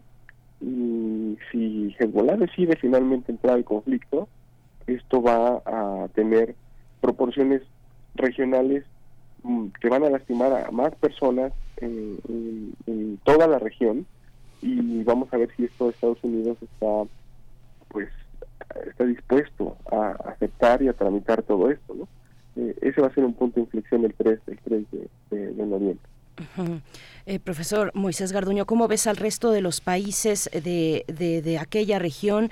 También a lo que toca a, eh, por parte de Turquía, un país que además está cumpliendo 100 eh, años en la República de, de, Turquía y que se está pues en, ese, en esa conmemoración replanteando muchas cuestiones al interior, pero también su papel específico, el peso específico que tiene un país como Turquía en la región para la resolución eh, o para ser fiel de la balanza de distintos procesos, eh, lamentablemente bélicos, muchos de ellos? Em, hay un periodista de origen iraquí que se llama Abdelbari Atuan, que tiene un periódico y un blog que se llama eh, Al Yam, el, Madre del Yam también, es un periódico también de circulación egipcia, donde también colabora este periodista iraquí. Bueno, él defiende una idea en donde de una manera hasta sarcástica dice que eh, todos los países que han roto relaciones con, con Israel, ¿no? sobre todo refiriéndose a Colombia y al llamamiento de ahora de Bolivia, bueno, sobre todo Colombia por el llamamiento al embajador, pero Bolivia por el corte de relaciones, son países que no pertenecen ni a la Liga Árabe ni a la Organización de la Conferencia Islámica. Esto para hacer también una especie de comparación de la falta de movilidad que han tenido muchos países de la región que históricamente han vivido de criticar a Israel, ¿no? Este, dejemos fuera de la ecuación por un momento el proceso de normalización que se estaba llevando entre, ya saben, Israel, este, Emiratos, Marruecos y otros países, para ver cómo países de la Organización de Conferencia Islámica, por ejemplo, como Turquía, que comentaba en el o incluso el caso de Irán, que, históricamente desde el 79 el antisionismo ha sido uno de sus pilares ideológicos, pues han hecho más con las palabras que, que en términos militares. ¿Esto por qué? Porque las condiciones internas de los países que señalamos todavía son, son condiciones muy endebles, eh, estratégicamente hablando. En el caso de Turquía, eh, es un país que tiene una crisis interna todavía con los refugiados sirios, que no quisiera eh, meterse en un conflicto bélico. Recordemos que Turquía pues es parte de la OTAN y qué pasaría si un cohete, si un país eh, dentro de los que estamos viendo aquí en, en, combate llega a, a meter un cohete a los turcos, eso significaría que podría activar la famosa el famoso artículo de la Carta de la OTAN para llamar a los demás a defenderse, los demás lo harían, es algo muy muy sui generis que está pasando con el con el ámbito turco, por lo cual las instrucciones de Erdogan son vamos a criticar a Israel, vamos a apoyar retóricamente a los palestinos, incluso si es posible llamar igual que están haciendo las naciones latinoamericanas, llamar al embajador, pero no meterse en términos militares por eh, la complejidad que esto implica. Además que tiene un conflicto abierto con las poblaciones kurdas en el norte de Siria y sur de Turquía y eso complica mucho el papel de Erdogan que recuerden se acaba de, de, reelegir también. Entonces, eso son cosas que no convienen a la política interna de, Turquía y por el lado de Irán estamos un poco en lo mismo. Se acaba de completar un acuerdo estratégico con, con la Arabia Saudita, con la firma de un acuerdo de 25 años con China de 400 mil millones de dólares. Se acababan de descongelar algunos fondos que iban a ir de Estados Unidos a Irán. O sea, la situación económica iba a estar en repuntando, por lo que ahora inmiscuirse en una situación bélica, aunque sea de baja intensidad, es muy complicado. Pero Hezbollah sí puede hacerlo. Eh, con la ayuda de Irán, es decir, haciendo que Irán llevara una guerra fuera de su territorio, por decir en el sur del Líbano, en el otro frente famoso que se maneja en esta situación, eso sí lo podría hacer Irán y creo que si Hezbollah no lo hace, también lloverían una serie de críticas sobre el propio Hezbollah porque estamos viendo, eh, pues ya son prácticas genocidas. Ya Raza Gal, un gran escritor eh, judío sobre eh, genocidio, ya ha dicho que esto es un genocidio de libro, de manual, entonces ya no hay que temer sobre decir esa palabra, no, son prácticas que insisto, perdón que insista con esto, pero funcionarios de Naciones Unidas que renuncian ahora lo hacen porque están viendo prácticas genocidas, en donde dicen que la ONU no ha podido eh, con episodios pasados de prácticas genocidas y no está pudiendo ahora con Gaza, por lo cual ya no ven la funcionalidad de algunos organismos de la organización para, para seguir trabajando. ¿no? Entonces, eh, vemos mucha inmovilidad en, en los países vecinos, los países árabes van a tener una reunión hasta el 11 de noviembre. Este, se están tomando su tiempo. Eh, y claro, pues hay muchas inversiones de por medio con, con Israel, muchos acuerdos estratégicos de seguridad con Israel. Si Israel fracasa en su operación militar, pues fracasa todo el nombre que tiene, toda la reputación que tiene Israel en el sector de la seguridad a nivel global. ¿Cuántos países no a nivel mundial le compran a Israel software de seguridad, lo que pasó con Pegasus, este armamento, munición, entrenamiento, mantenimiento, eh, videovigilancia. Y claro, pues Israel ahorita tiene que recuperar su capacidad de disuasión ante lo que pasó el 7 de octubre, porque si no, pues es como vender piedras que encuentras en el cerro.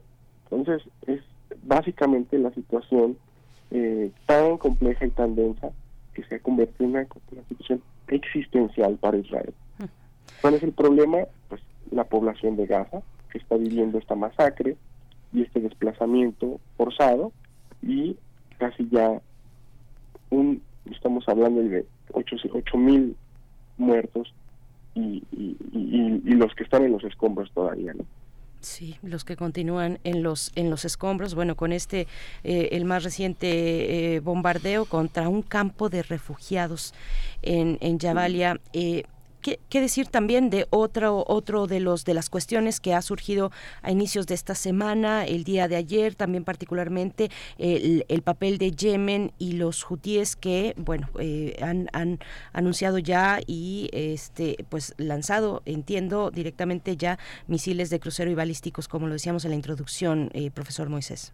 Ese, ese, ángulo es muy interesante porque los hutíes se, se han manejado de una manera eh, unilateral. Eh, sería ingenuo pensar que no tuvieron instrucciones de Irán para hacer esto. Históricamente han dependido mucho de los iraníes. Pero me parece que estos cohetes que han estado lanzando a, Israel, que han sido algunos de ellos interceptados o por eh, sistemas antimisiles saudí o algunos estadounidenses que se han estado eh, estacionando en el Mar Rojo. Eso es muy interesante ese ángulo me parece que están tentando el terreno, mm, están tentando el nivel de, intercepción de cohetería que puede haber en otro frente desde el Mar Rojo, porque toda la gente estamos viendo qué puede pasar en el norte, ¿no? Del sur del Líbano, norte de, Israel, con Hezbollah. Tenemos el frente del norte de Gaza, en Yabalilla, lamentablemente lo que ha pasado con esta famosa incursión terrestre, se, les, se les llama maniobras militares terrestres, de, tierra quemada, de pego y me voy, pego y me voy.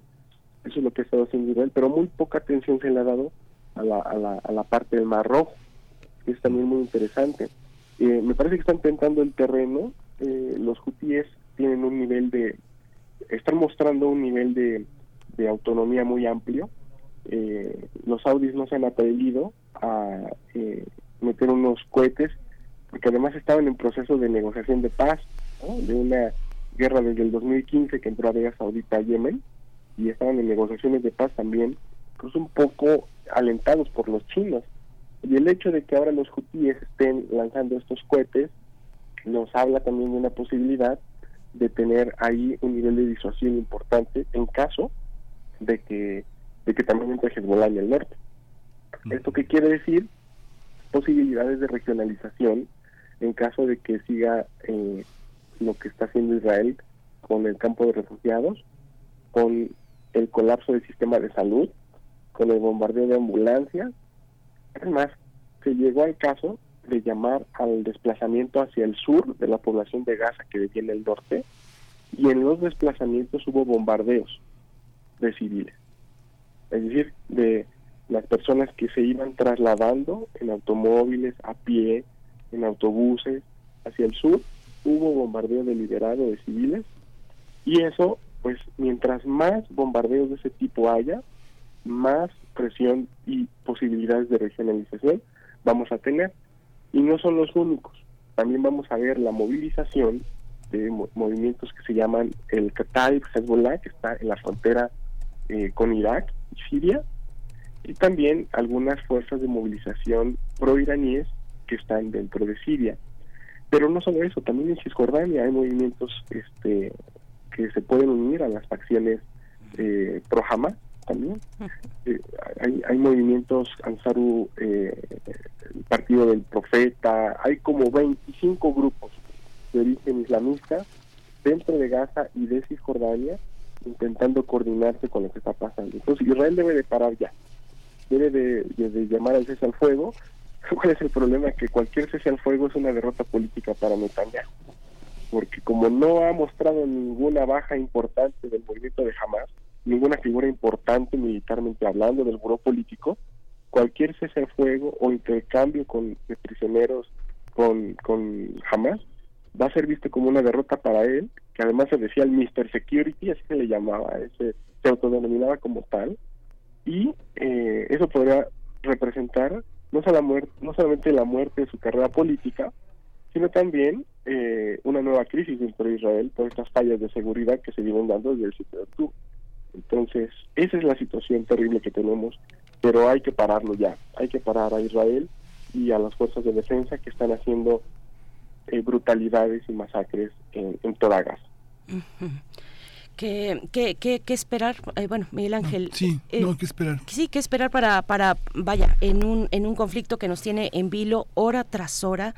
¿Qué, qué atender para, el, para estos días, inicio de noviembre, para lo que nos has también comentado respecto a Hezbollah en el Líbano, eh, ¿Qué decir? Ah, dentro de esos grupos, perdón, eh, paréntesis, dentro de esos grupos que mencionas que también están en, en Cisjordania, está este, pues eh, muchos de ellos pues integrados por jóvenes, por jóvenes.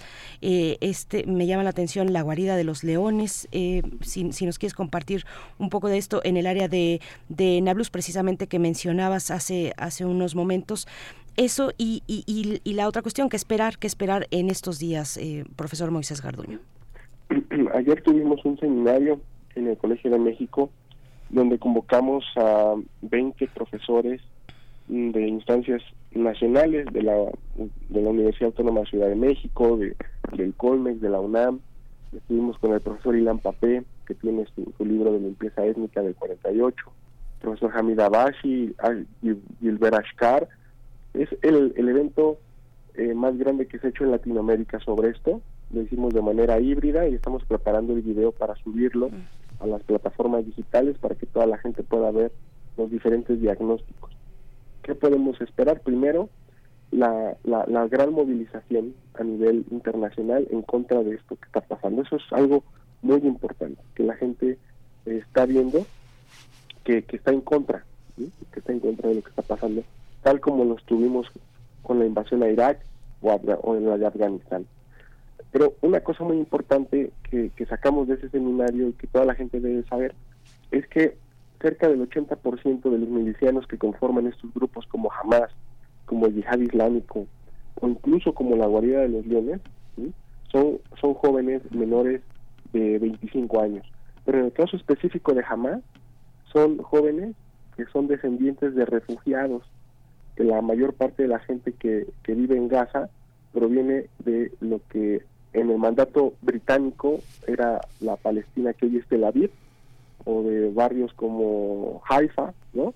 Eh, Jaffa, entre otros, y que esos descendientes de refugiados pues eh, vivieron la muerte de sus padres, de sus abuelos, y no han tenido otra más que reclutarse en milicias como Hamas. Cuando llegan los paracaídas con los que llegaron a la operación del 7 de octubre, llegaban narrando eh, que era la tierra de sus abuelos, algunos llegaban, besaban la tierra, es decir, ¿eso por qué se dijo? Porque hay que comprender que hay un sentimiento de pertenencia a la tierra, incluso previo al origen del nacionalismo palestino, que muchas veces se dice que surge, igual que el nacionalismo israelí. No, hay un, hay un arraigo a la tierra muy importante. Esto existe en toda Palestina. Este arraigo a la tierra existe en toda Palestina y en todos y cada uno de los jóvenes que conforman también milicias como la Guardia de los Leones o el Batallón de Balata, el Batallón de Nablus, que son jóvenes que no se reconocían con jamás, que decían que, que no iban a recibir dinero del extranjero, que tampoco lo iban a hacer con Al-Fatah ni con la Autoridad Nacional Palestina, porque eran colaboradores de la ocupación israelí, pero que iban a hacer ellos mismos su propio movimiento. Bueno, ahora estamos en, un, en una narrativa muy homogénea de resistencia que eh, está encendiendo prácticamente a todos los jóvenes. Y mientras más eh, presión haya, eh, supuestamente imaginen que se termina con Hamas, que triunfa el ejército israelí. La ideología no se puede destruir así. Si no es Hamas, surgirá otro y otro cada vez más, porque estos jóvenes tienen eso en la mente de que esa tierra por la cual ellos están luchando es una causa legítima de liberación nacional, ¿no? Nosotros podremos criticar los instrumentos, el uso de la fuerza, el uso de la violencia con fines de liberación nacional, pero se ha hecho en Argelia, se ha hecho en otros movimientos de, descolonización a nivel mundial, esto está pasando ahora, pero aunque podamos juzgar eso desde el derecho internacional tal como lo constituyó la operación de Hamas, que, tendría que ser también criticable y, condenable desde el derecho internacional, no podemos nosotros, a pesar de eso, no podemos nosotros negar el derecho que tienen estos jóvenes palestinos de tener su Estado y de alcanzar su liberación nacional, incluso desde el propio derecho internacional también, como lo marca la resolución 1514 de Naciones Unidas. Entonces, eso es más o menos lo que lo que lo que también podemos esperar, ¿no? Eh, los palestinos no se van a rendir. Mm, es cierto también que esto no tiene una solución como una solución militar, pero sí una ventana de luz pasa porque los palestinos necesitan su, su Estado, su territorialización, como punto para empezar algún tipo de pacificación, porque si no, esto no va a, parar y la violencia, aunque puede tener cesar fuego, va a continuar como han continuado todos estos años. ¿no? Ese es el análisis que nosotros expusimos, eh, la necesidad de que Palestina tenga su Estado, de que, de que México reconozca, como lo han hecho muchos otros países a nivel internacional, ya a Palestina, no solo como miembro observador de Naciones Unidas, sino como un Estado con pleno derecho, y que si hay gente que se tenga que castigar por crímenes de lesa humanidad, que se castigue en Hamas, pero sobre todo en el ejército israelí, para tener un poco de justicia en todo esto. No sé que en estos momentos es muy ilusorio porque las cosas en el terreno van para peor, eso es lo que también estuvimos viendo, pero son las propuestas que nosotros hemos estado eh, sacando a la luz debido a que esto no puede mantenerse en impunidad, ¿no? Y, y, si a, Israel le interesan los rehenes, que eso debería de ser la prioridad principal del ejército israelí en estos momentos, debería ser el rescate de sus rehenes, no tendría que bombardear de manera indiscriminada a sabiendas de que puede asesinar a ellos mismos a los rehenes. Tendrían que, como en el caso de Gilad Shalit, el soldado que fue eh, intercambiado por mil eh, prisioneros palestinos hace unos años, se tendría que hacer un intercambio de prisioneros y llegar a un tipo de acuerdo, aunque esto implique que Netanyahu vaya a la cárcel. Sí, pues pues eh, Moisés Garduño, sigamos, sigamos al habla. Estamos atentos también en tu, en tu cuenta de Twitter, bueno, de X ahora, que eh, seguramente ahí podremos ver en cuanto suban este material que nos has comentado de distintos especialistas de, eh, del conflicto de la región. Te agradecemos esta participación. Sigamos al habla, profesor Moisés Garduño. Hasta pronto. Claro que sí, Denise Miguel Ángel. Un saludo y seguimos este conflicto y y estoy a sus órdenes para lo que se ofrezca también. Saludos a la audiencia. Muchas gracias, Moisés Garduño. Hasta pronto. Hasta pronto. Vamos, eh, bueno, pues seguimos, seguimos, 8 con 44 minutos eh, para hablar eh, también de Haití, de lo que pasa en el Caribe y, y, en la, y en la isla que comparte Haití con República Dominicana. Primer movimiento. Hacemos comunidad con tus postales sonoras. Envíalas a primermovimientounam arroba gmail.com. Nota Internacional.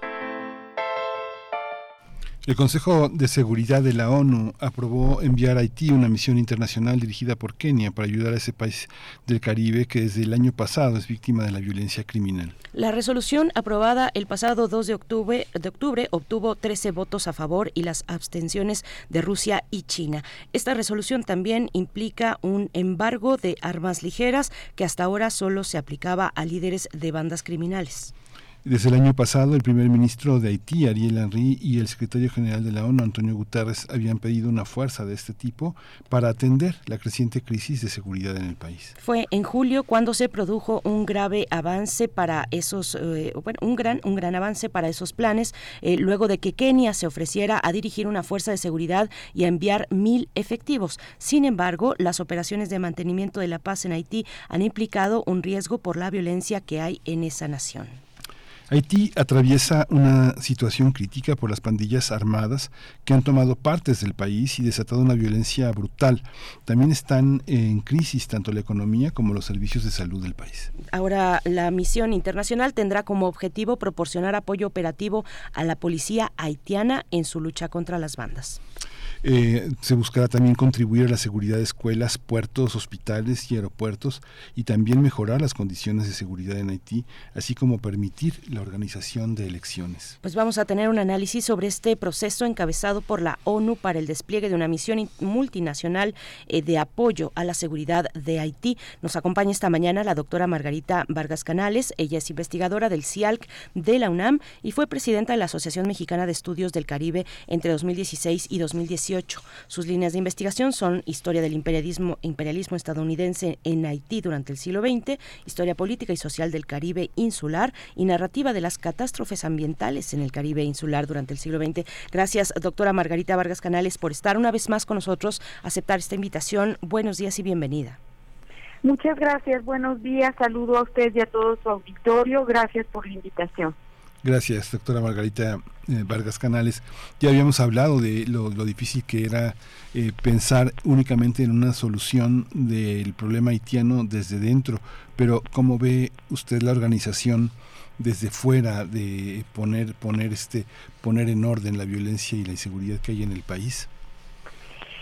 Sí, habíamos platicado eh, sobre la situación, pero ha habido diferentes em, eh, situaciones en estos últimos meses, sobre todo en el mes de octubre, que yo creo que nos dan una pauta para, para analizar cómo está la opinión de los mismos haitianos, que para mí siempre ha sido muy importante. Yo en anteriores entrevistas había visto y había dicho que hay una historia de, de las misiones de, de paz de las Naciones Unidas en Haití que hacía que la población en general eh, no tuviera una buena percepción de estas misiones y que no aceptara eh, esta posible intervención de las Naciones Unidas nuevamente.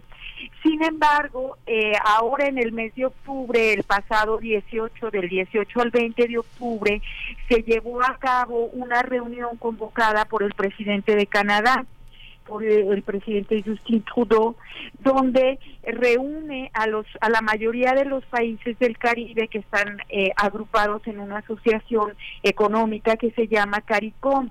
Claro, no invitaron a Cuba. Y ahí en esa reunión se analizaron pues eh, diversas situaciones, sobre todo este envío de, de Naciones Unidas a Haití.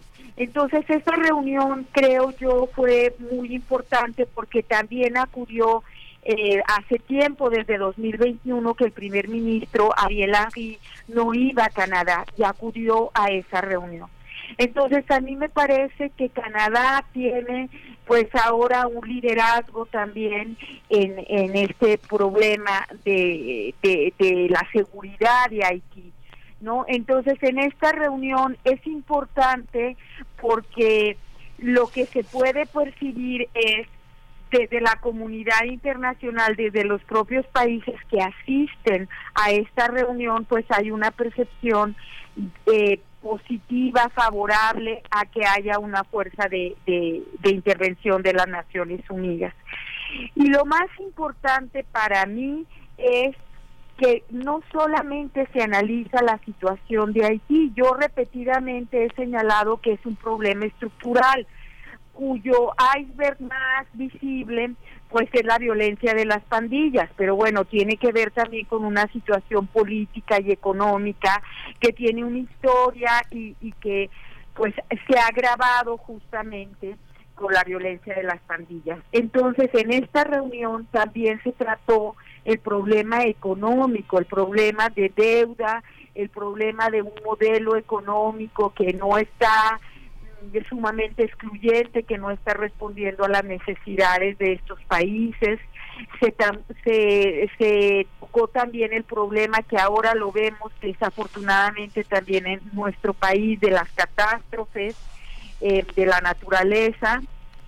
Entonces, yo creo que todos estos problemas también apuntan a una solución de un tipo más integral, que desde luego tiene, como yo decía, su, eh, su punto más visible actualmente en la violencia de las pandillas en Haití.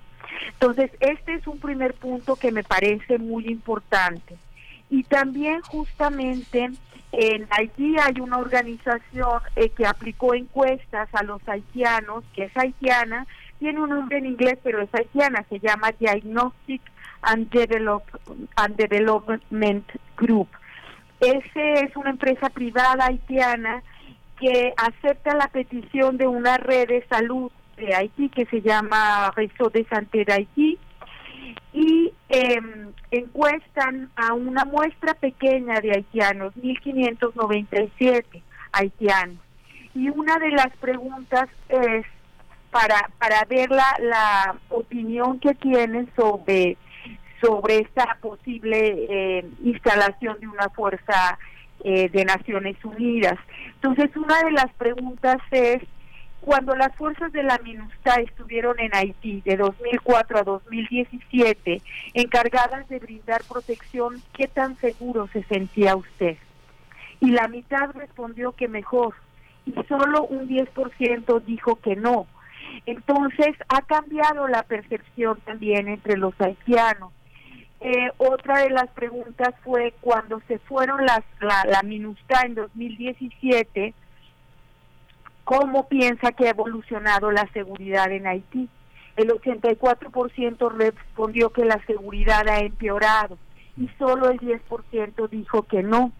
Y bueno, viene la pregunta, eh, ¿está usted a favor del despliegue de una Fuerza Armada multinacional aprobada por el Consejo de Seguridad de Naciones Unidas para garantizar la seguridad del país? Y ahí un sorprendente 70% dijo que sí y solamente el 19% opinó que no. Entonces, bueno, son, son cifras la muestra es pequeña, es cierto, y bueno, uno podría decir, eh, pues sí, es una muestra muy pequeña para una población de 8 millones de personas en sí. Sí, es cierto, pero sí nos da una idea de cómo ha habido un cambio de percepción en la población haitiana. Y esta encuesta se aplicó al azar, pero se aplicó en todo el país, no nada más en la capital. Entonces, yo pienso que ha habido también un cambio en la percepción de la población haitiana, es decir, la situación por la violencia de las pandillas se ha agravado tanto. La mayoría de, los habitantes de Puerto Príncipe tienen por lo menos un familiar que ha sido desaparecido, violentado, se ha incrementado tremendamente el número de violaciones sexuales. Entonces, estas encuestas manifiestan de alguna manera lo que ya habíamos visto, pero que no quizá no habían expresado tan explícitamente. Es decir, una desesperación, un hartazgo, una búsqueda realmente de soluciones que no están en el país. Me parece que hoy por hoy hay un altísimo porcentaje de haitianos que están convencidos que la que la Policía Nacional Haitiana y el gobierno haitiano no pueden resolver la situación de violencia. Y en ese sentido se explica esta opinión eh, favorable a la intervención de Naciones Unidas en Haití. Eh, doctora Margarita Vargas Canales, eh, en, en, un par de minutos que tenemos todavía, me gustaría también que nos compartiera un comentario, un análisis sobre la cuestión de los desplazamientos masivos eh, que, que, se ha incrementado en las últimas semanas. Bueno, México mismo hemos sido testigos del paso, del caminar de comunidades, de, de, grupos de personas de origen haitiano. Nicaragua ha bloqueado la ruta aérea con Haití pues esta ha sido usada por los migrantes haitianos para llegar a Centroamérica y de ahí también seguir su camino hacia los Estados Unidos. ¿Qué decir de pues el fenómeno de desplazamiento humano que está llevándose a cabo en Haití? Sí, como la situación es tan desesperada, efectivamente, desde realmente desde 2021 ha habido un incremento prácticamente masivo de, de desplazados haitianos em, eh, por toda América Latina prácticamente y se han visto también otras situaciones que no se habían visto. Por ejemplo, la República Dominicana ya reabrió su frontera en este mes. Entonces, bueno, eso también implica que estas salidas pues van a seguir em, eh, existiendo desde luego mientras otros países como Nicaragua cierran sus fronteras eh, en fin, o sea, lo que podemos decir es que el éxodo continúa. Ahora se está viendo, por ejemplo, un éxodo por mar que no se veía hacia las Bahamas y hacia Puerto Rico. Hay ahora una cantidad importante de haitianos que están desplazándose a la isla de Puerto Rico por mar y esto está eh, desde luego incrementando el riesgo de eh, pues de, naufragios, de, fallecimientos, de ahogados, en fin. Eh, y en nuestro país mismo, desde luego que ya hay una presencia importante de haitianos que están esperando resoluciones para pues residir de manera regular en el país o para poder pasar a los Estados Unidos. Incluso ya en la capital de México pues su presencia es notoria. Este flujo continúa, es ininterrumpido prácticamente y pues solamente yo diría que ha habido ahora en estos últimos meses esas eh, nuevas eh, modalidades que se han incrementado precisamente esos desplazamientos por mar hacia islas vecinas, notoriamente Puerto Rico y las Bahamas. Y desde luego nuestro país pues está también inmerso en esa en esa en ese tránsito de, de los haitianos y también de residencia. Como ustedes sabrán, hay un campamento en la colonia Cuauhtémoc, en la Ciudad de México, en fin, eh, sí, es un flujo que mientras la situación no mejore en Haití, va a ser constante y masivo, como lo hemos visto en estos últimos meses y desde luego pues los riesgos se incrementan sobre todo en los trayectos que se realizan por tierra y por mar. Qué panorama, qué panorama. Gracias eh, por la oportunidad de contar con, con, usted para tener la claridad y poder observar muchas cosas que están en la vida cotidiana y que a veces es necesario eh, organizarlas para entender de una manera más abstracta cómo funcionan. Muchas gracias, doctora Margarita Vargas Canales, investigadora del CIALC UNAM. Eh, gracias por esta, por esta oportunidad de conversar con usted. Al contrario, un saludo con mucho cariño para ustedes y para todo su auditorio. Gracias, hasta pronto igualmente, doctora Margarita Vargas Canales. Sigamos al habla para observar, eh, para tener estos elementos eh, y, y observar lo que ocurre en Haití y en la región Caribe y cómo ha impactado la movilización, las necesidades que tiene la, población migrante haitiana en su camino hacia, hacia oportunidades de subsistencia. Nosotros estamos ya despidiéndonos de Radio Nicolaita, son las 8 con 59 minutos. Gracias por sus comentarios a la vuelta del corte que seguimos aquí. Estaremos también compartiendo con todos ustedes los comentarios que nos llegan, eh, bueno, pues sobre todo con el tema de Israel y Vamos al corte y volvemos. Encuentra la música de primer movimiento día a día en el Spotify de Radio UNAM y agréganos a tus favoritos.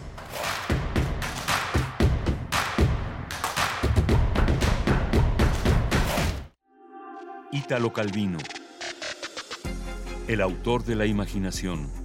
2023, 100 años de su nacimiento siempre será recordado por su trilogía agrupada en nuestros antepasados, El Visconde de Mediado, El Varón Rampante, El Caballero Inexistente. En diferentes entrevistas, incluidas en su libro póstumo He nacido en América, siempre se le cuestiona sobre este trío de novelas fantásticas que daba para todo tipo de interpretaciones. Él aclaraba. Lo que ha sido siempre y sigue siendo mi verdadero tema narrativo una persona que se fija voluntariamente una regla difícil y la sigue hasta sus últimas consecuencias, porque sin ella no sería él mismo ni para él ni para los demás. Ítalo Calvino, 96.1 FM, Radio UNAM, Experiencia Sonora.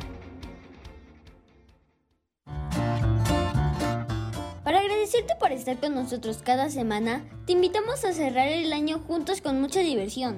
Asiste a nuestro concierto de fin de año donde tendremos magia radiofónica y la música en vivo de Niña Ajolote. El próximo sábado 18 de noviembre a partir de las 10 horas. Canta, baila y diviértete con todo el equipo de Hocus Pocus. Te esperamos en Radio UNAM. No se lo pierdan. ¡Yeah!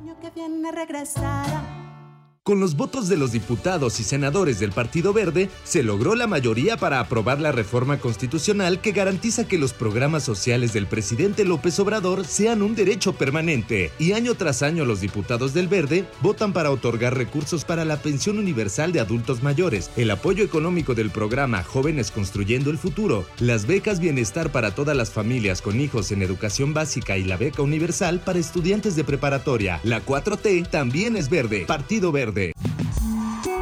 Vamos a tomar las ondas con la misma energía con que tomamos las calles. Vamos a desmontar los armarios. Vamos a deconstruir el patriarcado. Y sí, lo vamos a tumbar. Violeta y oro. Todas las voces. Todos los domingos a las 11 de la mañana por el 96.1 de FM y radio.unam.mx. Radio UNAM. Experiencia sonora. ¿Por qué escuchar a la sección de violines?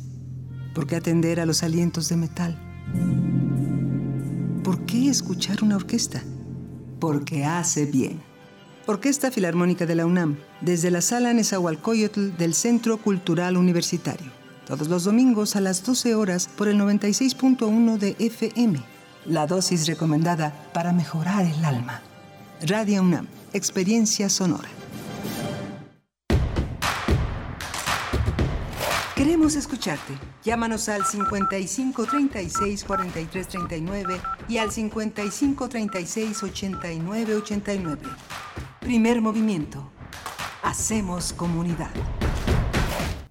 Buenos días, estamos de regreso después del corte en primer movimiento Radio UNAM. 9 con 3 minutos de la mañana de este primero de noviembre, Día de Muertos, miércoles primero de noviembre del 2023. Les saludamos con gusto en vivo. Estamos en vivo, aunque la universidad tiene sus semanas, sus días, perdón, sus dos días de descanso. Bueno, nosotros estaremos con ustedes aquí en vivo pues haciendo eh, posible este espacio gracias a todos ustedes. Por supuesto, se encuentra Rodrigo Aguilar en la producción ejecutiva, eh, Violeta Berber en la asistencia de producción, el señor José de Jesús Silva en la operación técnica de la consola. Muchachos, nos tocó trabajar, nos tocó estar por acá. Miguel Ángel Quemain, buenos días. Hola, buenos días. Es un, es un gusto estar eh, con ustedes, con todo y que, bueno, ya uno quiere también estar en el, en el, en el ajo de las ofrendas y qué, qué enorme oportunidad, como comentabas en la mañana, Bernice, la inauguración de la gran ofrenda en el estadio universitario, en el estadio de la UNAM, allá en Insurgente Sur, eh, poder observar todo lo que hay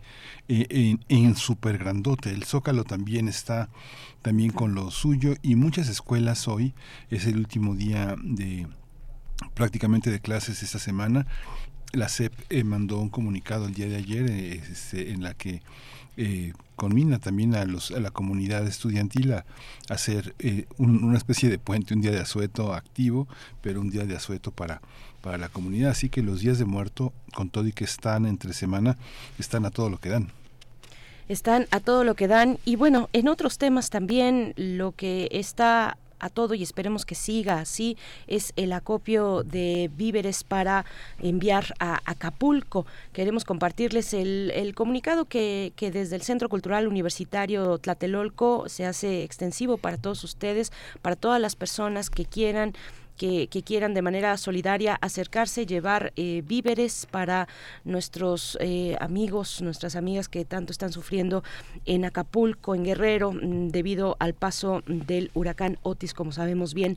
Bueno, pues el Centro Cultural Universitario amplia, eh, Tlatelolco ampliará la permanencia de su centro de acopio hasta el 10 de noviembre se encontrará abierto todos los días de 10 de la mañana a 6 de la tarde en la Biblioteca La de Fopa, en Avenida Ricardo Flores Magón, número uno, en la colonia Nonalco Tlatelolco, Alcaldía Cuauhtémoc. Ustedes saben bien dónde el edificio, bueno, que, que se puede observar desde muy lejos del Centro Cultural Universitario Tlatelolco. Entonces, hasta el 10 de noviembre está abierto este centro de acopio, amplía el Centro Cultural Universitario Tlatelolco su permanencia para recibir eh, víveres. Se sugiere colaborar con agua embotellada, alimentos enlatados, objetos para higiene personal, artículos de baño, insumos de, para primeros auxilios, ropa limpia y en buen estado, cobijas, colchonetas, herramientas de mano para la remoción de escombros como palas, picos, barretas y carretillas.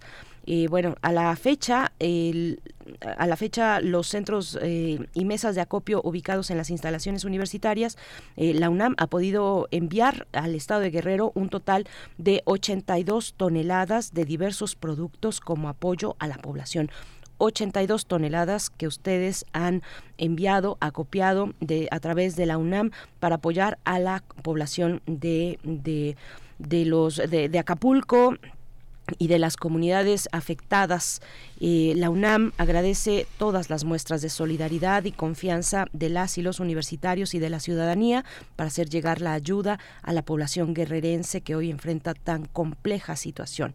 Bien, ese es el comunicado desde el Centro Cultural Universitario Tlatelolco y que hacemos extensivo a todos ustedes para seguir solidarizándonos con el pueblo de Acapulco, Miguel Ángel. Sí, es muy, muy este, emocionante, muy impresionante ver a las generaciones eh, que ahora regresan de la pandemia, eh, de, esta, eh, de esta inmovilización que también produjo la pandemia, estar de aquí para allá en los planteles universitarios, llevando, empacando todos los, todas las cosas, todas las cosas, toda la tarea de solidaridad que se hace desde la universidad. Quiero aprovechar un poco este espacio también para señalar que hay personas que abandonan sus trabajos, buscan nuevas, nuevas oportunidades, pero hay personas que han conseguido una enorme autoridad moral en, sus en, en su trabajo. Es el caso de uno de nuestros grandes hombres de teatro, que es Ángel Ancona, al frente del Sistema Nacional de Teatros durante 13 años, ha repartido en redes y me hace llegar eh, su, eh, su carta de renuncia que no es eh, este, esta, este, esta oferta que pone en mi mano no es inocente, sino es una convocatoria que comparta con los radioescuchas que son ustedes, que así ha sufrido un constante y sistemático maltrato laboral, violencia pasiva por parte de la secretaria de Cultura, Claudia Curiel, y su equipo lo han orillado y obligado con amenazas a renunciar a su cargo lo señalo porque es uno de los héroes de la pandemia.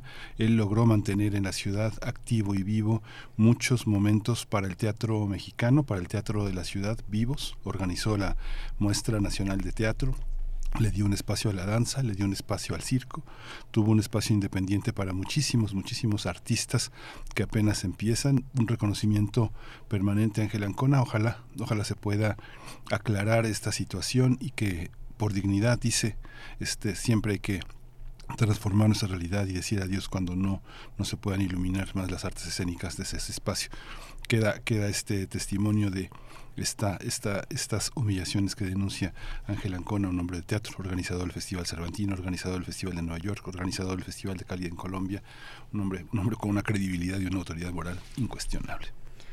Miguel Ángel, ahí está este comunicado que compartes con la audiencia en esta mañana. Rápidamente un comentario en redes sociales que me parece importante eh, compartir también con ustedes. Esther Chivis nos dice, también hay en, los temas de Gaza nos comenta lo siguiente, eh, de Gaza, e Israel, Medio Oriente, dice, también hay periodistas de otros países como México, estuvo Temoris Greco y anda por allá, Ernesto Ledesma de Rompeviento TV, abrazos y solidaridad con ellos y con los locales que están sufriendo estas atrocidades, eh, paz nos dice, pues sí, por allá han estado nuestros colegas, Temoris Greco estuvo por allá, Ernesto Ledesma ahora también y habrá que seguir cubriendo, cubriendo esta este pues este lamentable momento para la humanidad hay que decirlo así es lamentable y vergonzoso para la la, la, humanidad entera eh, pues eh, estar eh, viviendo en este mismo tiempo no indignarse es imposible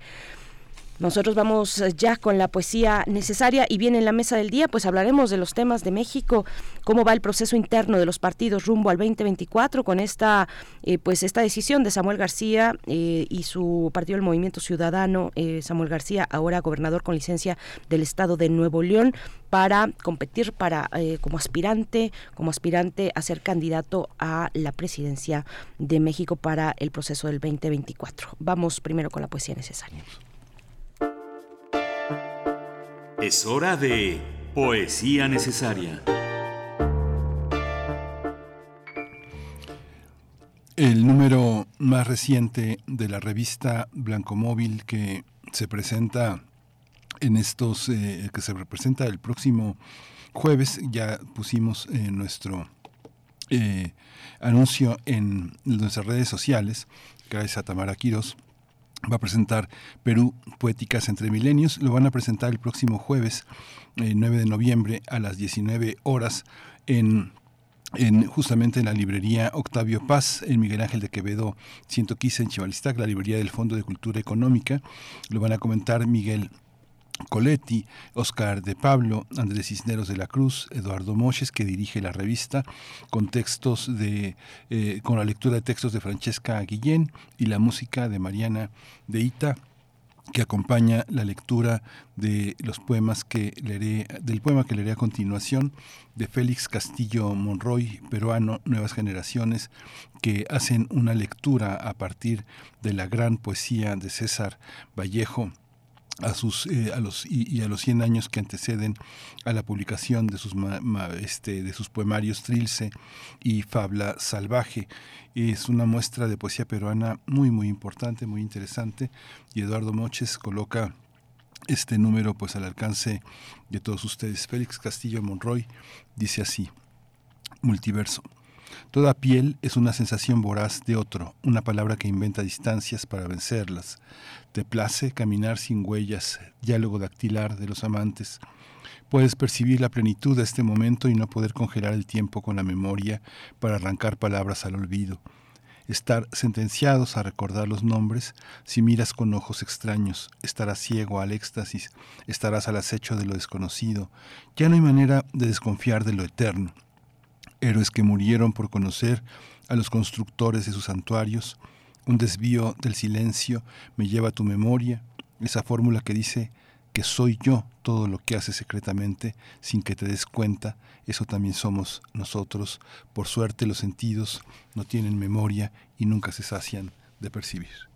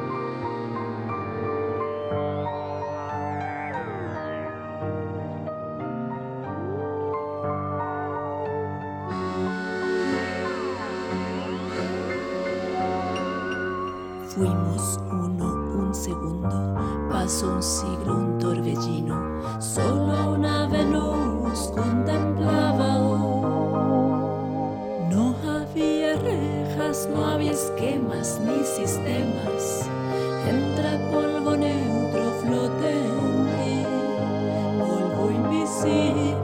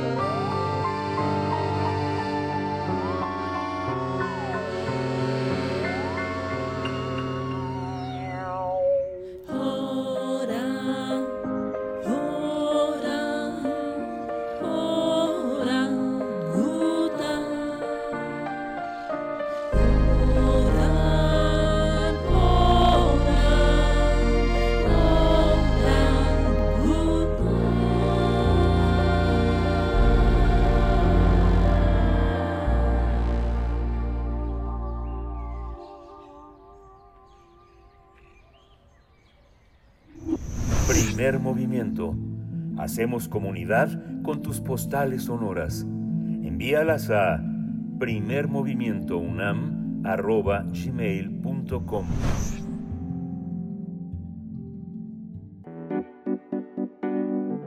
La mesa del día. Movimiento Ciudadano finalmente lanzó la convocatoria para su proceso interno de selección de candidatos a la presidencia, a senadores y a diputados federales. El documento señala que para contender por el Poder Ejecutivo los participantes deberán presentar 500.000 firmas de respaldo, que en al menos la mitad de las entidades federativas. La convocatoria enfatiza que Movimiento Ciudadano no aportará recursos para las precampañas. También asegura que abre la oportunidad a las aspiraciones legítimas de quienes no militen en ningún partido político y simpaticen con su proyecto ciudadano. El líder del partido, Dante Delgado, dijo abiertamente que el ex canciller, Marcelo Ebrard es una opción externa para el partido, junto con el gobernador de Nuevo León, Samuel García, quien solicitó licencia para analizar, competir por la candidatura. Pues bueno, en cuanto a los resultados, el partido señala que la selección será el 20 de enero próximo. En tanto, a través de la Consejería Jurídica, Samuel García solicitó una licencia al Congreso del Estado para ausentarse de su cargo durante los próximos seis meses a fin de contender por la candidatura a la presidencia. La intención es que a partir del primero de diciembre deje la gobernatura neoleonesa y quede como encargado de despacho a Javier Navarro Velasco, actual secretario de gobierno. Sin embargo, García podría perder la gobernatura porque su partido no cuenta con mayoría y los partidos de oposición podrían negarle la licencia por medio año. Pues vamos a tener un análisis sobre el proceso en Movimiento Ciudadano para seleccionar a su candidato o candidata presidencial y las aspiraciones de Samuel García, gobernador del Estado de Nuevo León. Nos acompaña esta mañana la doctora Carolina Gilas, a quien agradecemos esta presencia.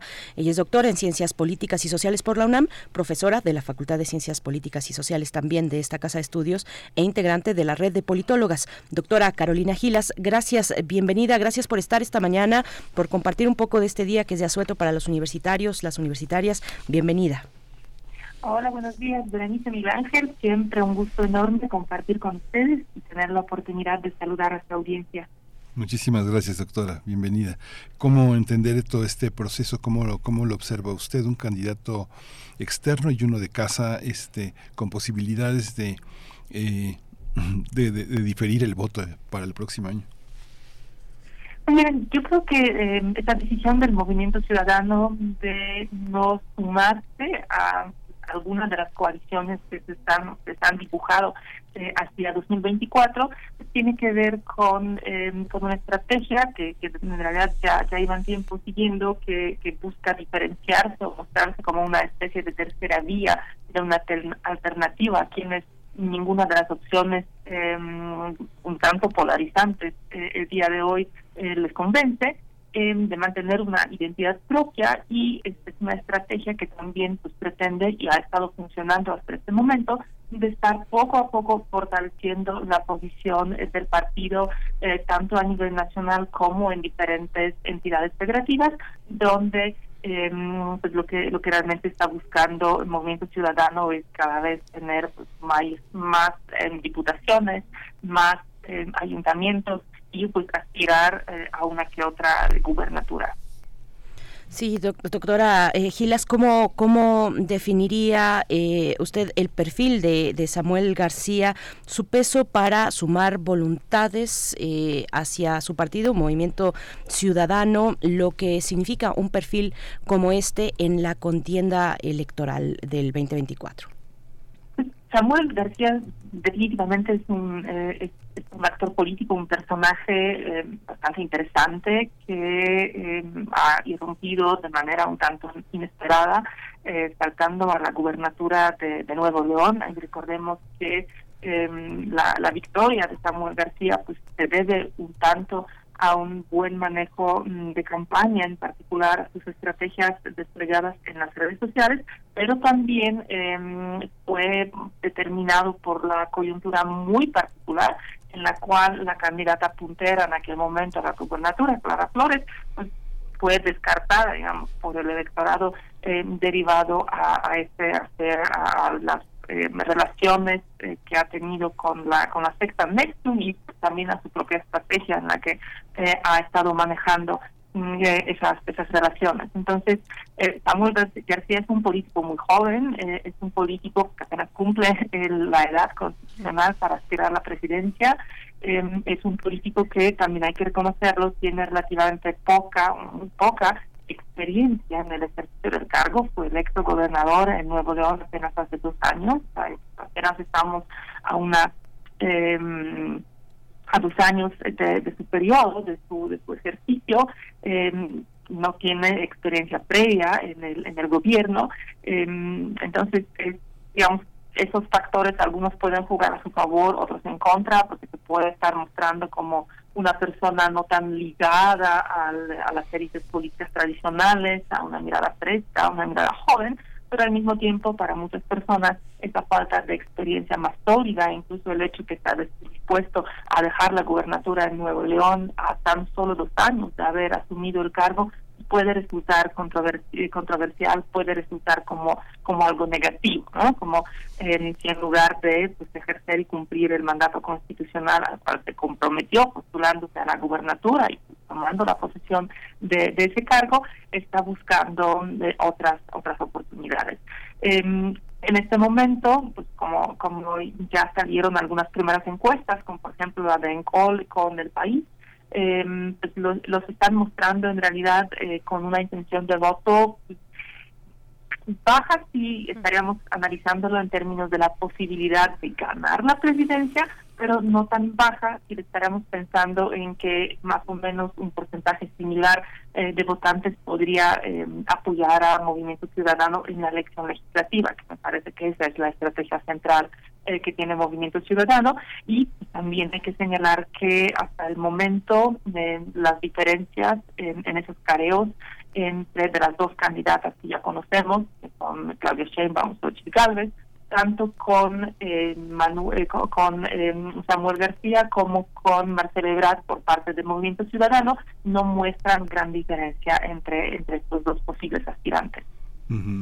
El tema también de Movimiento Ciudadano, a veces piensa uno que no está frente a un partido que tenga un liderazgo social, sino que tiene un dueño, como si fuera una marca, y así se ha manejado Dante Delgado. Parece que no eh, ha tenido la capacidad de encarnar movimientos ciudadanos eh, de, de, peso. El 2019 el Instituto Electoral de la Ciudad de México había declarado que tendría que haber conseguido el poco, el, por lo menos el 3% de la votación para poder seguir recibiendo recursos. La Ciudad de México es un espacio muy importante como el Estado de México. ¿Cómo observa ese partido como como el partido hospitalario de una, una, serie de liderazgos sociales que podrían hacer algún tipo de tener algún tipo de interés para la ciudadanía lo, lo tiene son son representantes de un movimiento ciudadano yo creo que partido, el movimiento ciudadano es un partido interesante, es un partido complejo en, la actualidad, porque es un partido que tiene cierto arraigo regional en las entidades federativas, donde por supuesto destacan en particular Jalisco, pero también de manera importante Nuevo León, em, y que, digamos, su presencia o cobertura nacional no es no tiene la misma magnitud. Aún así, han logrado largo de los últimos procesos electorales introducir a figuras muy importantes y relevantes em, al, em, al Congreso Federal, tanto a la Cámara de Diputados como al Senado, y han sido personas eh, que articularon de manera muy clara eh, algunas de las demandas eh, sociales muy importantes.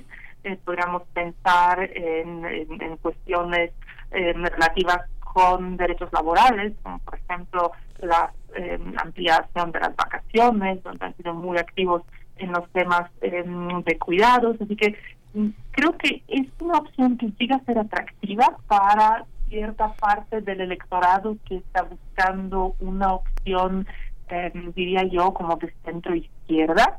Eh, pero también eh, creo que eh, por esos rasgos y por ciertos personajes con los que con los que cuenta el partido resulta atractiva para quienes vienen em, justo como como comentabas Miguel Ángel desde la sociedad civil.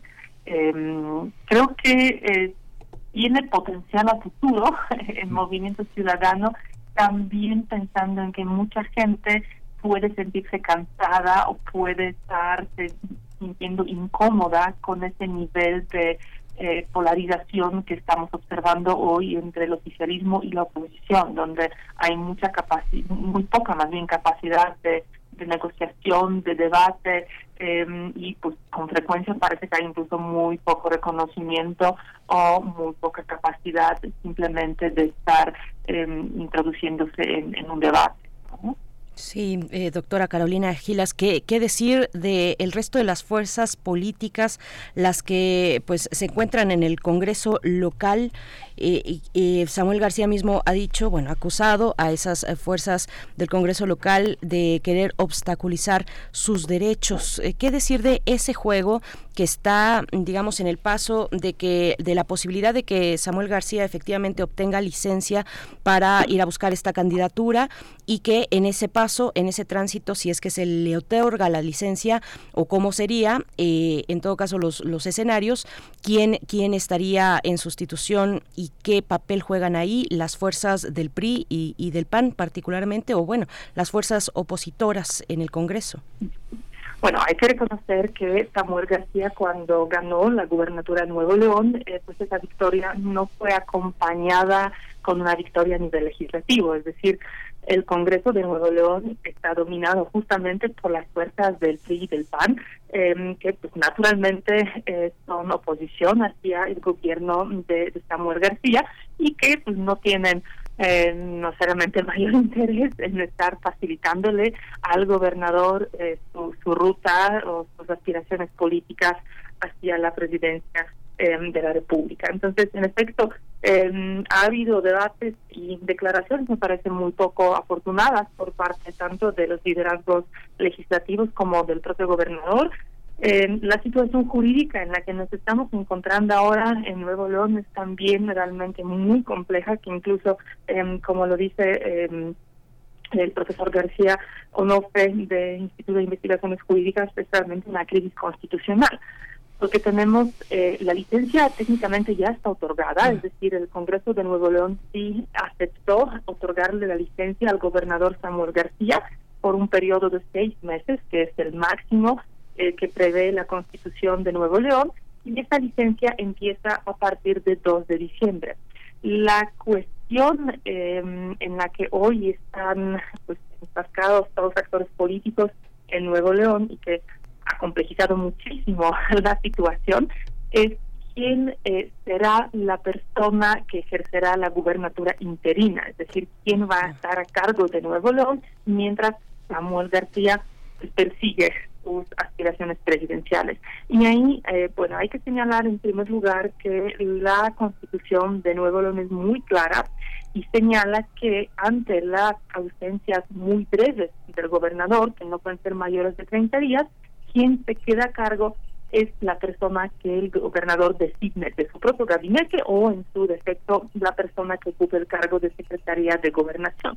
Sin embargo, cuando el, gobernador solicita una licencia por periodo más amplio, máximo los seis meses, la Constitución es muy clara y señala que quien designa al gobernador interino es el propio Congreso. En ese propio Congreso que tiene hoy mayoría de PAN y del PRI, no necesariamente está interesado en designar a alguien del equipo de Samuel García o a alguien, eh, digamos, cercano a sus posturas políticas. ¿no? Naturalmente, eh, estarán y están y han buscado una opción eh, pues mucho más vinculada, en este caso en particular, con, con el PAN. Entonces el Congreso ya designó a José Antonio eh, Salinas, quien este mismo día en el que lo fueron, en lo que lo designaron y donde tomó protesta, renunció a su cargo previo, que fue el presidente, magistrado presidente del Tribunal Superior de Justicia de Nuevo León, y hoy estamos en una situación jurídica muy complicada donde el gobernador Samuel García cuestiona la legalidad, la validez de esa designación, sosteniendo que a quien debería designarse es a su secretario de gobierno. Ahí me parece que claramente la legislación no establece esa eh, esa necesidad eh, para, para que el Congreso lo haga de esa manera, pero sí hay cuestiones legítimas que tienen que ver con, digamos, dudas importantes que tienen que ver si una persona que acaba de renunciar eh, el mero día al cargo de dentro del Poder Judicial del Estado es elegible como un gobernador interino pues hoy tenemos una vía jurídica ante el Tribunal Electoral donde Samuel García presentó un juicio, ya tenemos ahí un par de decisiones por parte eh, del Poder Judicial de un juez de un juez de distrito eh, por vía de amparo, pero a mí me parece que quien tendría que pronunciarse sobre esto es en realidad la Suprema Corte eh, vía eh, controversias constitucionales. Sí. Uf, qué, qué complicado, qué embrollo. Sí. Así, terrible. Sí. Sí, y esta, y esta, y hay una, y en el caso de, de Marcelo Ebrard, eh, quienes ven una estrategia para cualquier vicisitud que se pueda presentar en la campaña y en la y en, la y en las posibilidades que tiene Claudia Sheinbaum como Marcelo Ebrard como un plan B desde otro mirador, ¿cómo lo observa? ¿Cómo observa esta hipótesis, doctora? Ya, ya hemos comentado en algunas oportunidades previas que eh, cuando Marcelo Ebrard señalaba eh, reiteradamente, incluso ya conociendo los resultados del proceso interno de Morena, que él iba a estar en la boleta presidencial, pues sabíamos que esta ruta única, ruta posible, era a través del movimiento ciudadano. Eh, por el momento, tenemos que, en primer lugar, esperar que en efecto Marcelo Ebrard eh, exprese su interés y pues, proceda a participar en este proceso interno que, bueno, no solo está abierto eh, como ustedes comentaron al inicio, a las personas no militantes, sino también el propio presidente del partido, Nando del, de Delgado, señaló claramente que las puertas están más que abiertas para las aspiraciones eh, presidenciales de Marcelo Ebrard. Entonces, si eso sucede así, habrá que ver también eh, cuál va a ser la postura Em, de la militancia, que sabemos hay voces muy fuertes que se oponen a la idea de una candidatura externa, entonces vamos a ver este proceso. Asumiendo que eh, Marcelo Ebrard llega a la boleta presidencial en competencia con eh, Claudia Sheinbaum y con eh, y con Cecil Galvez, pues las encuestas de hoy marcan, hay que reconocerlo, una ventaja muy grande a favor de Claudia Sheinbaum lo que en principio para cualquiera que compita contra ella eh, pinta una tarea muy compleja y un camino muy difícil. sin embargo, la política nada nada es imposible, ¿no? Eh, podría convertirse eh, nuevamente eh, Marcelo Ebrard en esa especie de candidatura como de tercera vía, Em, de alguien que no pertenece a ninguno de los dos bloques, aunque haya pertenecido de manera muy importante al bloque oficialista hasta, bueno, pertenecería hasta ese momento en que decida lanzarse por, eh, por Movimiento Ciudadano. Eh, se antoja difícil la tarea de ganar la presidencia, pero creo que lo que sí es bastante posible eh, que podría ser una candidatura que incrementaría la tendencia del voto, la disposición del voto a favor del movimiento ciudadano en otros niveles, en particular en las elecciones legislativas. Y eso podría implicar pues fortalecimiento de la bancada del movimiento ciudadano en el próximo Congreso.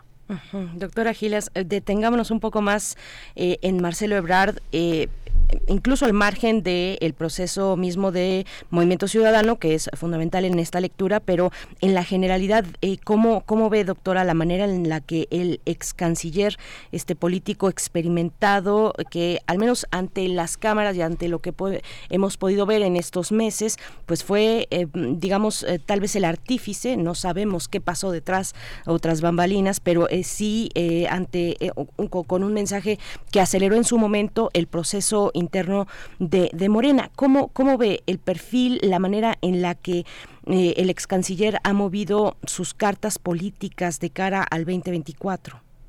Pues definitivamente ha tenido unos cuantos aciertos, es como, como esa dinámica a la que refieres, Berenice, de eh, lograr como forzarle, forzar la mano del presidente López Obrador, de, de adelantar el proceso y de establecer ciertas reglas eh, que pues asumimos Marcelo Ebrard pensaba que iban a ser convenientes para su eh, perfil, para su candidatura. Eh, sin embargo, también parece ser que ha cometido en camino varios errores.